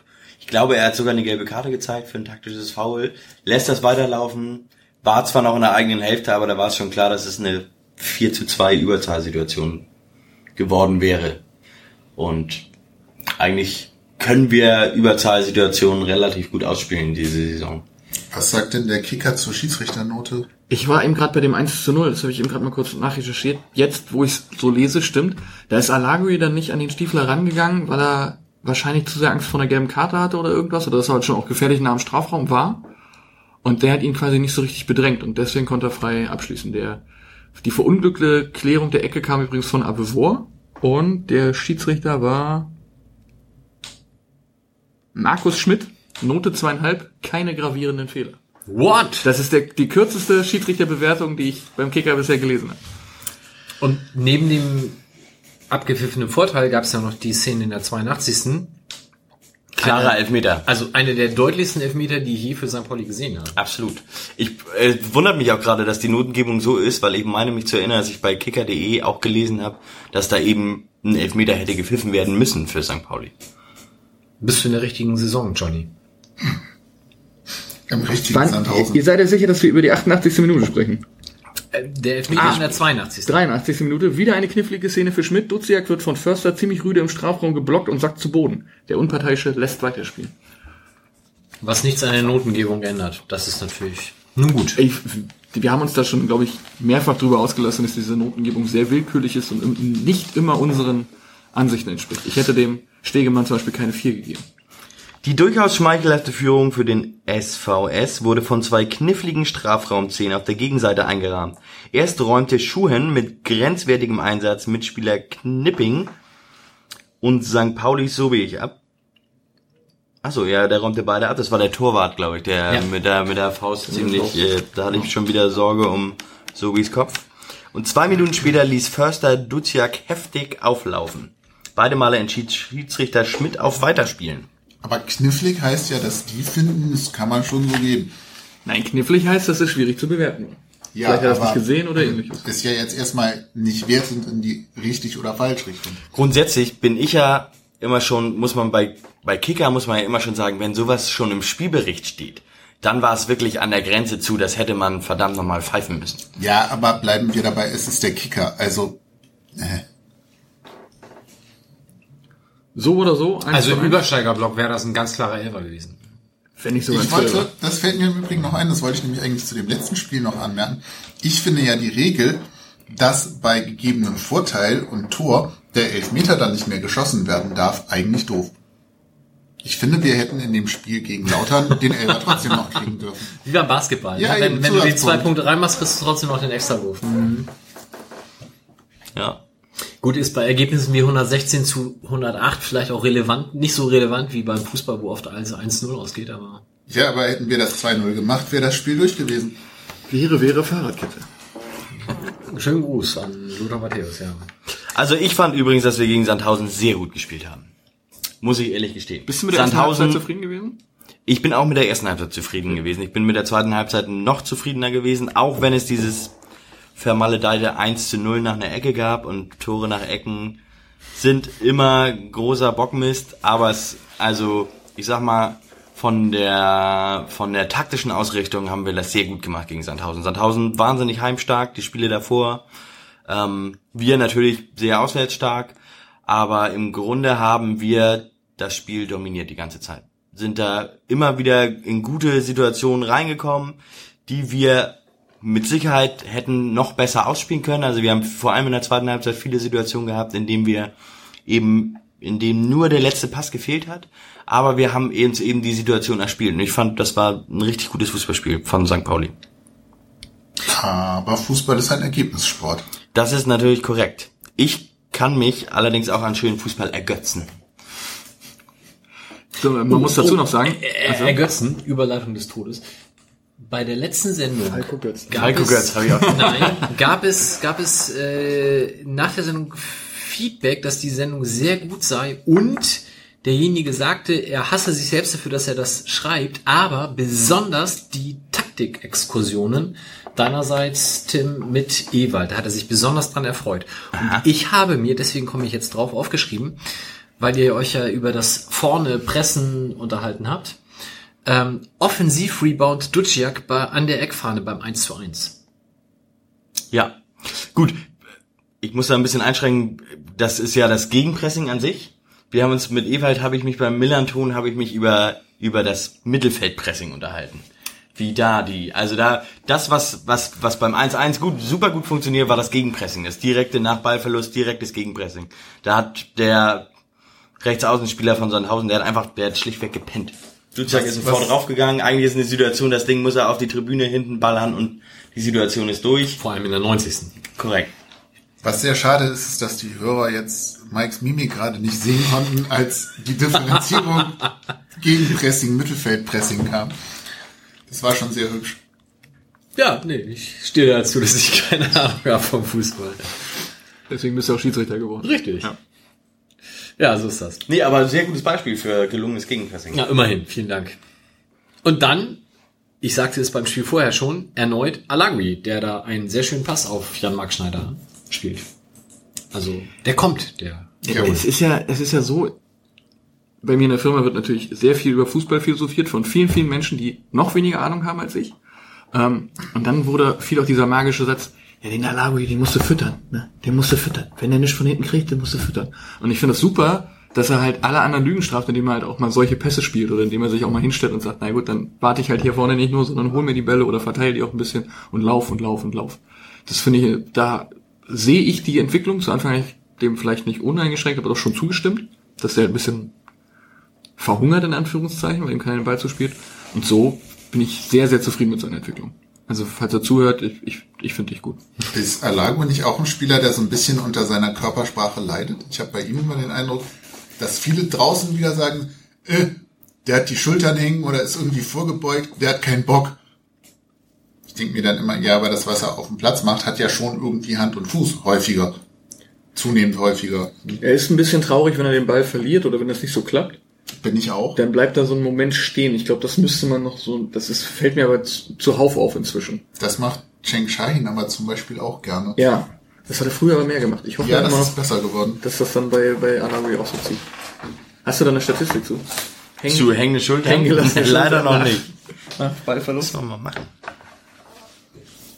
Das ist ja grundsätzlich, hatten wir vor zwei, drei Folgen mal, das ist ja grundsätzlich so eine, so eine Sache, dieser Frust nach Ballverlust, um ins Gegenpressing zu kommen, den, der wird ja Spielern teilweise abgewöhnt. Psychologisch teilweise sogar, dass die einfach dieses Frustempfinden nicht mehr ganz so stark haben, dass sie eben nicht die Schultern hängen lassen, sondern sofort ins Gegenpressing wieder umsteigen.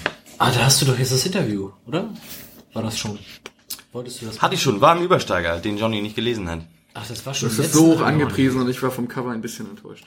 Nein, aber letzt, letztendlich muss ich dazu sagen, dass der Teil des Interviews ist leider rausgeflogen. Also Ach so, das, genau. Ich wollte irgendwie. Aber wollte ich jetzt das Trotzdem solltet ihr alle den Übersteiger lesen. Aber dann kannst du es ja erzählen, ohne was vorwegzunehmen. Ich habe alles schon erzählt, gerade eben. Ach In so. diesen, in diesen 30 Sekunden habe ich alles kompakt. erklärt. Okay. Spielern wird inzwischen der Froh, das Frustgefühl abgewöhnt, damit sie schneller ins Gegenpressing kommen können. Wie macht man das denn? Weiß ich nicht. Intensiv. Vielleicht mit so Das Elektroschocktherapie so. Würde mir jetzt als erstes einfallen. Frust. Na, du machst sowas ja eher über positive Verstärkung als über, egal. Positive Elektroschocks ist doch ganz einfach. ja. Da läuft eine schöne Melodie bei. Das ist ein schöner Sendungstitel. Wir schreiben das auf. Wenn wir die, die Laufleistung der Sandhäuser vergleichen, oder generell diese Laufleistung, ich weiß, du bist da kein Fan von, aber wenn wir die Laufleistung uns mal angucken, von äh, 28 Spielern, die gespielt haben, belegen die ersten drei Plätze Sandhäuser, unter anderem der Stiefler und der Förster. Ja, wenn die immer hinterherlaufen. Und die sind mal, ja, okay, gut, wir halt nicht mehr über Zahlen, verstanden? Ich, Ne? Johnny, bitte, sprech Nee, dich ich aus. bin, wenn das hier. Wenn das hier, ich weiß nicht, das ist beim, beim Kaiserslautern-Spiel ähnlich gewesen. Die, die am weitesten gelaufen sind oder am meisten gelaufen sind, waren Lauterer, zwei. Und jetzt würde ich gerne die Überleitung zum Aue-Spiel schaffen. Darf ich, darf ich?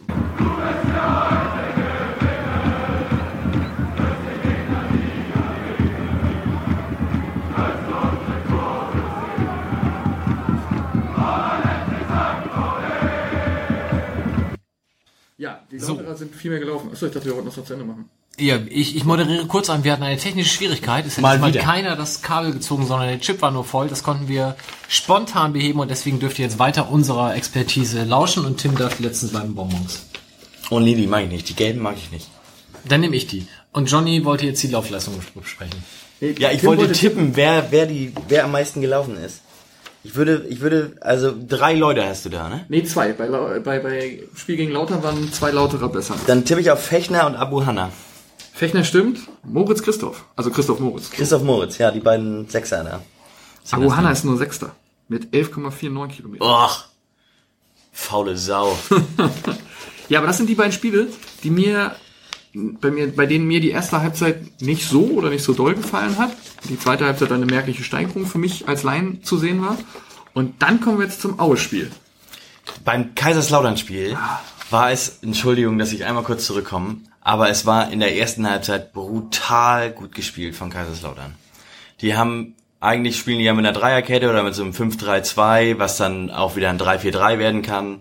Ähm, und die haben sich aber auf ein 4-3-3 zurückgezogen und hatten 0,0 Interesse, Fußball zu spielen. Ich wollte gerade sagen, ich fand das gar nicht so gut. Ich fand es, na, okay, anders. Erfolgreich. Sie haben halt extrem defensiv gespielt und damit halt alles dicht gemacht, was irgendwie Genau. an Raum. Die haben dann, die haben dann, genau, die haben dann eine Viererkette gebildet und davor zwei Dreierketten knapp hinter der Mittellinie angegriffen, konnten die Außen, das Zentrum war dicht und die Außenspieler konnten sie mit dem einen Stürmer in der Dreierkette und dem einen Mittelfeldspieler anlaufen, sodass noch nicht mal jemand aus der Viererkette da ran musste. Und das war dann wahnsinnig kompakt. Aber die haben halt auch, also die, die hätten sofort das 0-0, hätten sie sofort mitgenommen. Das war echt, war, also ich fand das sehr beeindruckend. Ich hatte eine gute Sicht auf das Spiel. Das war, ich fand das sehr beeindruckend, wie, wie diszipliniert Kaiserslautern das gespielt hat in der ersten Halbzeit. Das war ja das zweite Spiel unter dem neuen Trainer, unter dem Strasser. Ähm, die haben ja das erste auch nicht verloren. Ich glaube sogar auch Gewonnen, glaube ich. 3-0 Ne? oder so sogar gewonnen, ja. Und ähm, meinst du, das sind die Impulse des neuen Trainers oder denkst du, dass die das eh in der Vergangenheit immer schon so gemacht haben? Also ich weiß, dass die sind richtig baden gegangen gegen Union Berlin. Und zwar haben die da auch schon mit so, das ist dann ein 4-2-3-1 gewesen. Damit sind die richtig gegangen. Haben dann gegen Fürth mit einer Dreierkette gespielt. Haben dann aber jetzt hier, ich hatte vor dem Spiel, konnte ich mich hier mit Andrew Meredith, unserem Videoanalysten, unterhalten. Und der meinte auch, ja, das ist diese Dreierkette, Fünferkette, die erwartet wird, je nachdem, ob offensive oder de- defensive Ausrichtung. Und ich war dann ganz am Anfang des Spiels, als ich gesehen habe, dass Abu Hanna selbst in der Defensive im Mittelfeld bleibt und nur Vene, der, der andere Außenspieler, in die Kette rückt und dann 4-3-3 dargestellt wird. Das hat mich persönlich überrascht, aber gut, ich habe auch mit Kaiserslautern hab mich vorher nicht beschäftigt, auch nicht im Spiel gegen Fürth. Aber ich hätte, also, es war beeindruckend, wie wenig Fußball die spielen wollten, auf jeden Fall. In der ersten Halbzeit. Und wie gut es dann aber auch funktioniert hat. Also einfach nur dadurch gut funktioniert, dass sich alle super diszipliniert dran gehalten haben. Das hat man bei, bei der EM 2016 mit Island, hat man das auch schön gesehen. Da haben, die haben sich auch ganz strikt einfach nur an ihr Konzept da gehalten und da haben das alle durchgezogen und waren damit relativ erfolgreich. Und Kaiserslautern eben auch in der ersten Halbzeit. Umso ärgerlicher, dass man dann dieses beknackte Gegentor nach einer Ecke kriegt.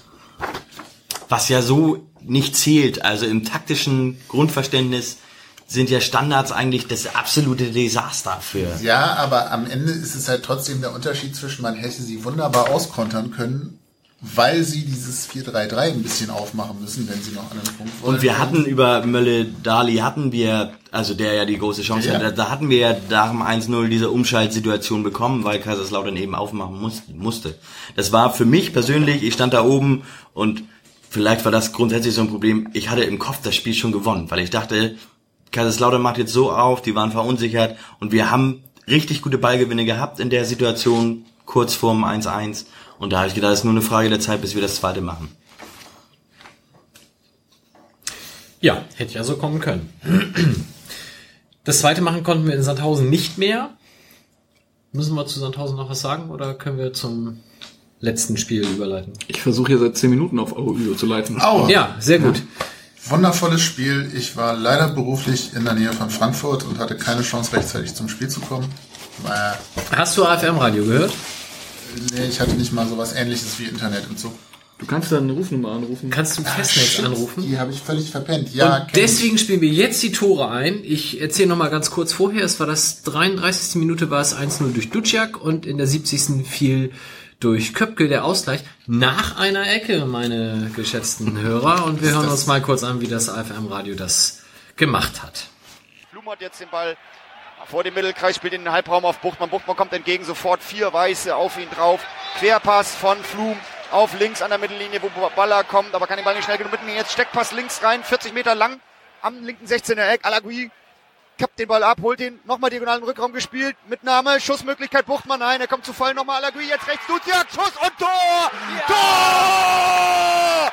Duziak nagelt den Ball dann einfach mal humorlos unter die Latte, hat den Raum gesehen, ganz kurz poppte der Raum auf. So ein bisschen bin ich geneigt zu sagen, so wie Moses. Und dann das Meer öffnete sich ganz kurz und er schaufelte einen Vollspannschuss schön hoch unter die Latte. Keine Chance für Mendel. 1-0 St. Pauli in der 34. Minute. Sobich hat den Ball auch ein bisschen unkonventionell nochmal zur nächsten Ecke geköpft. Die jetzt von der linken Seite gleich äh, reinkommen wird. Wieder Quesic. Und alle stehen sie da am zweiten Pfosten im Fünfer. Alle Auer eingefärbt in ein ganz kleines Eck. Ecke kommt rein. Kopfball und Tor. Ausgleich. Oh Mano, das war eine Ecke, Ja. die kam von links, ging ganz weit an rechten Pfosten. Da stand Köpke. Köpke legt den Ball dann in den linken Pfosten von da, wo die Ecke herkam. Und da ist Kempe, der braucht nur noch die Innenseite reinhalten. Und es steht 1 zu 1. Also die haben quasi Fußballtennis kurz vor der Grundlinie gespielt. Und so mit so einem hohen Ball dass Himmelmann da gar nicht drankommt und der kommt auch nicht von einem Pfosten zum anderen so schnell. Oha. Ja, und Starkes Tor, muss man sagen. Haben sie echt klug gemacht, gut gemacht. drittes Gegentor hintereinander nach einer Ecke für uns. Ja. Oh, du bist richtig auf Zack da, das stimmt. Das ist das vierte Spiel in Folge, wo wir ein Gegentor nach einer Ecke kriegen. Oder habe ich das falsch auf dem Schirm? Nee, das ist das dritte Spiel in Folge. Das, aber Düsseldorf, Düsseldorf, Düsseldorf hatten wir auch, aber dazwischen war ja Braunschweig. Ach ja, Braunschweig, kein Gegentor. Okay, aber vier von fünf Spielen. Ey, Statistik lügt nie. Also jetzt Korrekt. drei Jahre kein Gegentor nach einer Ecke eigentlich. Zumindest nicht gegen diese Vereine. Und ja, das war falsch im Sinne von Statistik. Ich weiß. Also, beziehungsweise die Vereine haben jetzt wieder 15 Spiele Zeit bis zum nächsten Tor. Wenn man dann plus minus ein, zwei Spiele nimmt, dann sind wir nächst- in der Rückrunde wieder dran. Ja, ist, äh, die Statistik gefällt mir ehrlich gesagt nicht so. nee, mir auch nicht. Ich bin da nicht so für. Lass uns doch mal über positive Dinge sprechen. Tim, du hast vielleicht auch durch den Melanton einen neuen Platz im Stadion gefunden, zumindest für die letzten zwei Heimspiele. Ja, ich durfte äh, tatsächlich äh, Praktikant beim AFM-Radio sein. Und ich fühlte mich auch beim, beim ersten Spiel, das war nämlich gegen Kaiserslautern, deswegen hatte ich da auch so eine gute Sicht. Ähm, weil man da beim AFM-Radio ist man da auf den, in der Mitte der Gegend gerade, in den Sitzbereich. Und äh, hat einen recht guten Blick aufs Spielfeld, steht direkt in der Mittellinie. Da äh, schlägt mein Herz für Spielsysteme höher. Und äh, beim ersten Spiel gegen Kaiserslautern war ich auch, da fühlte ich mich auch kurzzeitig wie ein Praktikant, als Wolf sagte, kannst du mir mal ein Bier und einen Backfisch holen? Schönen Gruß an Wolf. So Genau. macht man das. Aber das, äh, genau, ich habe dann äh, die letzten beiden Spiele auch gegen Aue habe ich dann so verbracht, dass ich mir da die Arbeit von denen angeguckt habe, habe nebenbei ein bisschen, bisschen ähm, taktisches getwittert und es ist schon beeindruckend, was die machen da. Also da das äh, Spiel so zu kommentieren. Ich darf auch selbst äh, jetzt zum Testspiel gegen Odense darf ich mich mal am AFM Radio Mikrofon ausprobieren. Das Falls ihr also nicht genug von meiner Stimme bekommen könnt, nächsten Freitag. Können wir nochmal bewerben, ne? Wann ist das frei? Nächste Woche Freitag? Zehnter, genau, 19 zehnte. Uhr, glaube ich. Müsst ihr nochmal nachgucken. Auf jeden Fall gegen Odense BK am Länderspielwochenende. Und das Besondere, was sich der FC St. Pauli ausgedacht hat, ist, man darf einen Eintritt zahlen, was man möchte. Ich glaube, mindestens ein Euro muss es sein, geht aber dann hoch bis 50 und wenn man dann noch immer Geld über kann bestimmt auch mehr zahlen, wenn man das denn möchte. Geld geht komplett, äh, oder Erlös zumindest, ich weiß nicht, wie das dann aufgeteilt wird, geht komplett an Kiezhelden. Soweit. Und da darfst du dann, machst du das dann mit Wolf zusammen oder weißt du noch nicht genau? Äh, ich hoffe doch, dass ich mit Wolf das zusammen mache, weil der baut das auf jeden Fall auf und also da würde ich sofort kapitulieren. Wenn ich das auf- und abbauen müsste, da auch noch. Ja, gut, du hättest sagen, dass er nur aufbaut und du mit jemand anderem noch. Das Kann auch sein. Muss ich gestehen, weiß ich noch nicht, aber äh, ich bin heiß wie Frittenfett. Nächsten Freitag. Ja. Wahrscheinlich werde ich da nicht hin können, weil Kind hat Training. Ja, siehst du, dann hörst du Dann könnte ich einfach mal hören. Das wäre ja super. Ja, schauen wir mal. Vielleicht kommen wir auf zur zweite Halbzeit, dann höre ich mir nur die erste Halbzeit an. Wir gucken mal, wie das so läuft. Womit wir bei Aue wären, und wir haben ja schon gehört, äh, 1-0 Duziak, der die letzten Spiele auch insgesamt echt gut spielt und an, als einer der wenigen, hätte ich fast gesagt, an die Rückrunde der letzten Saison anknüpft. Wie seht ihr das? Ich habe, als Oke vorhin meinte, dass unter Jansen Spieler viel besser geworden seien, die letzten Winter schon gedanklich an Dritt- oder Viertligisten verliehen worden seien, tatsächlich so ein bisschen an Duziak gedacht, der eigentlich, finde ich, bisher eine sehr gute Runde spielt. Mit ein paar Ausreißern zwischendrin, aber irgendwie so gefühlt neben Avevor so für mich aus dem Kader, der vorher schon da war, irgendwie im letzten Jahr oder so, seit Weihnachten oder seit Jansen da ist, mit der Spieler, der am meisten von seinem Potenzial mehr abruft als vorher. Ich bin sehr zufrieden mit Duziak. Macht das gut, Gefühl auch auf beiden Seiten, links hinten, rechts hinten. Und eine Traumvorarbeit von Zander, der den Ball irgendwie mit einer Bewegung, bei der andere sich, glaube ich, das Knie auskugeln, Beim Zugucken schon. beim Zugucken schon, äh, durch de- dem, dem Verteidiger durch die Hosenträger spielt, sodass Duciak dadurch dann völlig frei steht und der natürlich dann auch schön an die Unterkante das Ding zieht. Aber Zander wird doch auch immer besser, oder? Also es kommt mir so vor. Ja, finde ich auch. Stabiler kommt mir an. Ich muss dazu sagen, dass ich jetzt von ihm jetzt keine schlechten Partien in Erinnerung habe. Ich fand, er wirkte am Anfang unsicher. Oder Ja, unsicherer, Ja. aber er kommt halt auch von einem der Abstiegskandidaten in der dritten Liga und spielt jetzt hier zweite Liga. Und ich finde auch, der ist die letzten Spiele auch deutlich besser. Was ich ja toll fand an dem Spiel war, dass ähm, Zander, also dieses Ungleichgewicht im Offensivspiel. Zander und Dutzak haben ja über rechts gespielt, Mölle, Dali und Bubala über links und Zander war im Grunde fast das gesamte Spiel auf einer Höhe mit Sami Alagui. Und Duziak ist da immer schön nachgerückt, während Bubala ja eher sich ein bisschen zurückgehalten hat und Mölle Dali ja eher in die Mitte rein gedriftet ist, während Zander konstant wirklich da diesen Außenposten gehalten hat. Heißt aber, als jemand, der das Spiel nicht gesehen hat, darf ich das fragen, Zander dann quasi so eine Art Außenstürmer in einem 4-3-3 oder wie? Nein, noch besser. Bernd Nerich hat Libero gespielt. Ohne. Scheiß jetzt. Das stimmt. Ohne Scheiß. Bernd Nerich Also- hat konstant zwischen den Innenverteidigern gespielt. Es war im Grunde ein Libero. Es ist, es ist wirklich Ballbesitz passiert. dann, Nein, aber- konstant. Auch in der Defensive. Schreibt übrigens der Kicker an dieser Stelle, wenn ich den nochmal... Äh, St. Pauli begann in einer 5-4-1-Grundformation, in der sich Nerich zwischen die beiden Innenverteidiger Sobich und der Abebo fallen ließ. Und das hat er immer gemacht. Ich habe erst Also- gedacht, nur bei, bei gegnerischem Ballbesitz oder so, nein. Entweder hat ihm keiner gesagt, dass er woanders hinlaufen soll, oder war eine Ja, gute das Idee. ist- Also kann- Man sieht ja so ein bisschen die möglicherweise noch sichtbaren Schwächen im Spielaufbau durch unsere Innenverteidigung. Wenn, ich meine, sonst war es auch so, dass meistens Buchti oder Nerich zumindest mal zurückgingen, um den Ball dann quasi aufzubauen oder das Spiel aufzubauen. Aber bei Ballbesitz Gegner finde ich das neu. Genau, ja, auch nicht unbedingt neu. Also Nerich ist ja gerne partiell da reingefallen in die Kette. Was, was ähm, gegen Kaiserslautern zum, immer, zum Beispiel immer gern war, ist, dass, dass wir gerne in eine Sechserkette zurückfallen, wenn Nerich vorne bleibt und dann gehen die Außenspieler, Schein und Sobotta in dem Fall, gehen mit in die Kette und dann stellt sich eine Sechserkette auf. Gegen Aue hat sich dann eine Fünferkette gebildet. Nerich ist konstant zwischen den beiden Innenverteidigern geblieben. Ähm, damit hat vor allem im Offensivspiel, dass es nicht einfach nur eine abkippende Sechs war, sondern er war wirklich, das war eine Dreierkette, die da gespielt wurde, auch im Aufbau und dann auch in der ersten Umstellung auf Defensive.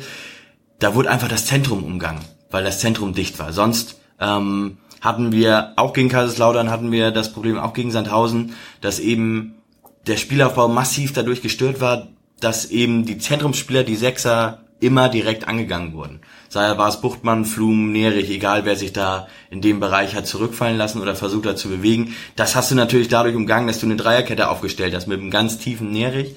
Und im Grunde fand überhaupt, also während der, mindestens während der gesamten ersten Halbzeit kein Zentrumsspiel statt. Das einzige Mal, dass ein Ball, also dass ein Seitenwechsel, der kein Diagonalpass war, stattgefunden hat während der gesamten ersten Halbzeit, war der, die Situation vorm 1-0, da hat es aber in der letzten Reihe schon stattgefunden, also in der letzten Reihe von Aue. Und sonst waren in der ersten Halbzeit waren Buchtmann und Flum, die haben sich viel bewegt, viele Räume geschaffen, haben aber wenig äh, Spielanteile gehabt, weil eben kein Spiel im Zentrum stattgefunden hat. Weil das war auch, ich habe mich dann, durfte mich auch wieder ein weiterer schöner Nebeneffekt, dass man da oben bei beim AFM-Radio sich bewegen darf, durfte mich wieder mit Andrew Meredith unterhalten und der hat das eben auch genauso erklärt, dass das das Aue halt total zentrumfokussiert ähm, verteidigt. Und dementsprechend ging es gar nicht darum, irgendwie das Zentrum zu besetzen, sondern da hat man sich dann gleich überlegt, okay, dann machen wir es nur über Außen. Und haben dann in dem Fall so außen dann halt so ein Ungleichgewicht gehabt, dass Zander und Duziak recht, über rechts Volldampf gegeben haben, während Mölle Dali und Bubala sich da eher ein bisschen zurückgehalten haben und Mölle Mölle Dali im Zweifel sogar noch mit eingerückt ist, damit Flum und Buchtmann vielleicht auch noch mit nach rechts oder sogar in, in, in die vorderste Reihe mit aufrücken konnten. Aber es war beeindruckend, dass äh, Bernd Nerich ein Libero gespielt hat. Also fast einen klassischen Libero, würde ich es nennen. Und Louis van Gaal hat mal gesagt, das hat er, glaube ich, zu Bastian Schweinsteiger mal gesagt, die wirklich guten Spieler, also die richtig guten, ne, die so ein Spiel denken und lenken können, die rücken im Alter immer weiter nach hinten. Bernd Nerich war mal Stürmer, als er in der Jugend von Stuttgart gespielt hat. Er war der Stürmer und in Fürth war der Stürmer und dann, ne? Nächste Saison Hast steht er im Bernd Tor. Erich gerade alt genannt? Hm? Du hast Bernd Erich gerade alt genannt. Ja, wie man's nimmt. Erfahren. Ich hab, ich war schon immer alt, ich habe schon immer Libero gespielt. Ich habe mir auf jeden Fall ein ganz tiefer Nerich als eventuellen Sendungstitel notiert. Ich habe mir jetzt gerade vorgestellt, wie der so alle Viere angezogen wie eine Kugel über, die, über das Feld wächst. Was machen eigentlich älter werdende Torhüter? Die werden Balljung. Balljung. Ja, so, 1-0 zur Halbzeit. Das war die erste Halbzeitführung seit dem 5-0 gegen Karlsruhe im, ich glaube, Februar am Millantor. Zu Hause oder auch auswärts? Nee, am Millantor. Okay. Also nur zu Hause. Und ähm, in der zweiten Halbzeit hätten wir erhöhen können, und zwar in folgender Szene, 49. Minute, ähm, Ecke, irgendwie Ball hin und her und dann köpft Sobich vom Elfmeterpunkt den Ball Richtung Tor, wo Alagui aufgrund missglückter Abseitsfalle äh, der Auer an der 5-Meter-Linie steht, mit dem Rücken zum Tor und den Ball per Fallrückzieher rein dengeln will, was dann leider halt drei, vier, fünf Meter übers Tor geht. Ich glaube, der hat keine Ahnung gehabt, wie frei er da stand, sonst hätte er den Ball nämlich angenommen und sich umgedreht und in irgendeine Ecke geschoben. Das wäre dann ähnlich wie bei Mölle-Dali gegen Lautern das 2-0 gewesen, was es aber eben nicht war. Und dann kriegen wir in der 70. auch da wieder gefühlt, hatte Aue bis dahin nicht wirklich am Ausgleich geschnuppert, finde ich. Non-Shot-Based XG 1,4 zu 1,8 für den FC St. Pauli. 1, Äh, 1,4 zu 0,8, Entschuldigung. obwohl das ist gar nicht so deutlich, wie ich es jetzt Ja, doch, das ist schon. hätte. Das ist schon, Auer hatte eine Phase 15. bis 20. Minute, da haben sie relativ gut gespielt. Sie haben es in der zweiten Halbzeit auch besser gemacht. Wir sind besser in die zweite Halbzeit reingekommen, aber die haben in der zweiten Halbzeit haben die uns teilweise schon ganz gut gespielt. Vor allem um die Phase um das um das 1-1 rum. Muss ich ehrlich gestehen. Ja, und Shotbase hast du dann 1-4 zu 1-4 und zwar wahrscheinlich hauptsächlich aufgrund der einen Szene vor der Ecke, als der eine Auer Spieler, ich glaube, Kempe, nee, Köp, Köpke, ich verwechsel die beiden immer. Der war rechts durch, relativ frei vor Himmelmann und Himmelmann klärt zur Ecke und ich glaube zwei Ecken später, die dann daraus entstehen, fällt dann eben der Ausgleich nach so einer völligen Kacktor Flipper-Szene, wo der Ball dann irgendwie dann dem einen vor die Füße fällt. Das fand ich ja diese Situation zur Ecke, das fand ich gegen Kaiserslautern noch viel schlimmer. Als der Benjamin Kessel auf einmal der Meinung war, ich spiele mit Maradona und fünf Leute von uns ausdribbelt und dann so ein Ball noch gegen einen Spieler von uns stolpert, der dann zur Ecke geklärt wird. Wo man so denkt, so, oh Mann, ey, also nicht nur das ein Tor nach einer Ecke, sondern auch noch eine Kackecke, Entstehungsgeschichte dazu. Das, Kackecken-Entstehungsgeschichte ist auch ein schöner Sendungstitel. Mensch, das flutscht hier heute. Kackecken Entstehung. Ja, okay. Hm? Entschuldigung. Das sehe ich ja jetzt erst. Unser Fashion-Beauftragter trägt Schuhe mit Animal Print. Trägt man das wieder? Ich muss mich auf Arbeit rechtfertigen, ob ich die Schuhe von meiner Frau angezogen habe. Habt ihr dieselbe Schuhgröße wie romantisch? Und genau das führe ich dann als Gegenbeweis an. Ich sag, du hör mal, 44,5. Ne? Glaube ich nicht. Aber ja, ich habe äh, Leopardenfellschuhe an. Vans. Ich habe mich auch extra jetzt so hingesetzt, damit du es siehst. Danke. Gerne. Das ist ein, ein optischer Genuss. So wie ich überhaupt. Ähm, ich würde gerne noch zum Kaiserslautern-Spiel um das ringsrum herum noch was sagen, außer jemand hat noch was. Ich glaube, wir sind sowohl mit Kaiserslautern als auch mit Sandhausen als auch mit Aue und den Oh, jeweiligen Sandhausen? 1 zu 1 nach Gegentor durch Ecke durch, sportlich. Sandhausen ärgert mich, dass ich nicht gesagt habe, dass ich finde, dass es das Spiel der Torwarte war. Die haben beide jeweils ziemlich gut gehalten. Habe ich nicht gesehen, wird so sein dann. Ja. Gut. Und äh, Kaiserslautern, Heimspiel, die alte Schule hat zu ihrem eigenen Geburtstag Ah. sich ein, eine äh, Blockfahne gegönnt, auf die sie geschrieben Das haben. war Aue, oder? ja. Nicht Kaiserslautern. Was, wo, wo war ich jetzt? Ja, Aue. Kaiserslautern. Entschuldige bitte. Gesagt. Da war ich gedanklich abwesend. Aue. Zehn Jahre Zehn Jahre alte Schule. Randale, Bambule, alte Schule. Ja, möchtest du was dazu sagen? Nee. Bei mir kommt da wenig Nettes raus, außer dass ich es schön finde, dass sie es mal geschafft haben, wieder was zu machen. Ja, der Typ, der sich da auf das Foto geschlichen hat, als äh, Nina Philipp beste Spielerin Hamburgs wurde, der Typ ist da schon wieder zu erwähnen. Das möchte ich nicht. Der hat mir beim letzten Mal schon erzählt, dass, das, äh, dass er das nicht so gut fand. Fand er nicht gut? Grüße, Gregor, alles. ja, okay. Ja, zehn Ja, Jahre. Muss zehn man auch Jahre. erstmal schaffen als Fanclub. Alte Schule, alles Gute. Auf die nächsten zehn Jahre Bedeutungslosigkeit. Und zehn Jahre Fanclub muss man ja erstmal schaffen, wäre natürlich eine perfekte Überleitung zu dem Thema, Zu was den Nice Guys St. Pauli. Die sind auch schon zehn Jahre alt. fast, Keine Blockfahne. sondern zu dem Thema, was Johnny sich noch gewünscht hat. Oh ja, wir, wir wünschen der Fanszene Kiel jetzt ruhige und erholsame Zeiten. Mit viel Zeit, sich auf sich selber zu besinnen. Es gab, wer es nicht mitbekommen hat, ein äh, Gastspiel von Kiel in Darmstadt, wo, das muss man denen auch wieder hoch anrechnen, die Reste der Kieler Fanszene es sich zur Aufgabe gemacht haben, ihre Zaunfahnen außen an den Zaun zu hängen und möglichst weit entfernt davon zu stehen. Ist ja auch so ein bisschen ein Spiel mit dem Feuer und Risiko, kann man mal machen. Dann gab es wohl ein, ein offenes Fluchttor und äh, da sch- schwanken die Zahlen so ein bisschen. Ungefähr zehn schwarz gekleidete Herren aus dem Darmstädter Block fanden das wohl ganz interessant und haben sich dann mal da vorstellig gemacht, haben diese Zaunfahnen dann gefunden und auch im Verlaufe des Spiels später auf der eigenen Südkurve präsentiert. Äh, kurze Zeit später haben die bei Facebook anwesenden Sektion Spielsucht Ultras dann ihre Auflösung bekannt gegeben. Ich sage das nicht mit irgendeiner Häme.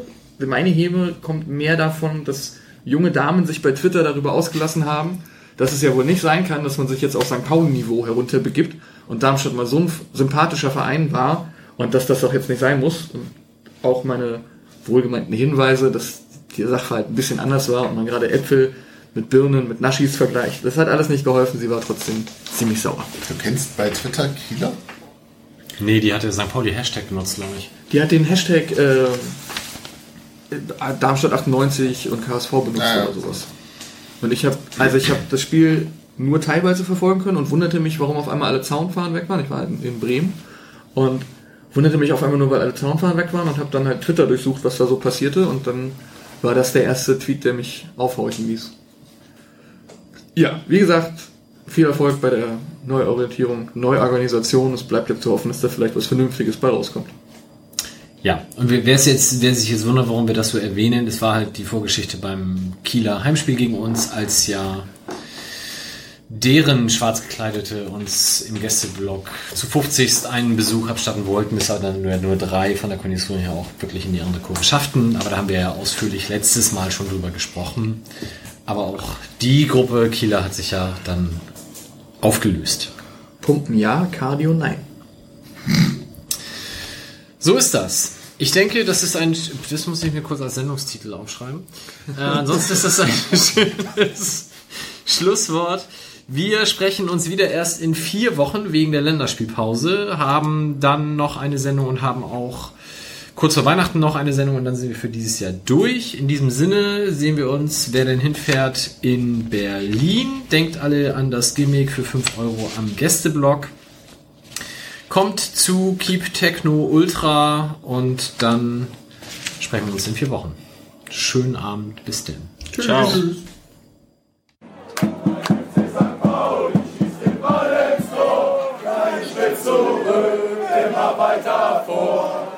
Immer weiter, lass den Kopf nie hängen. Du auf dem Rasen und wir auf den Rängen, gemeinsam sind wir stark.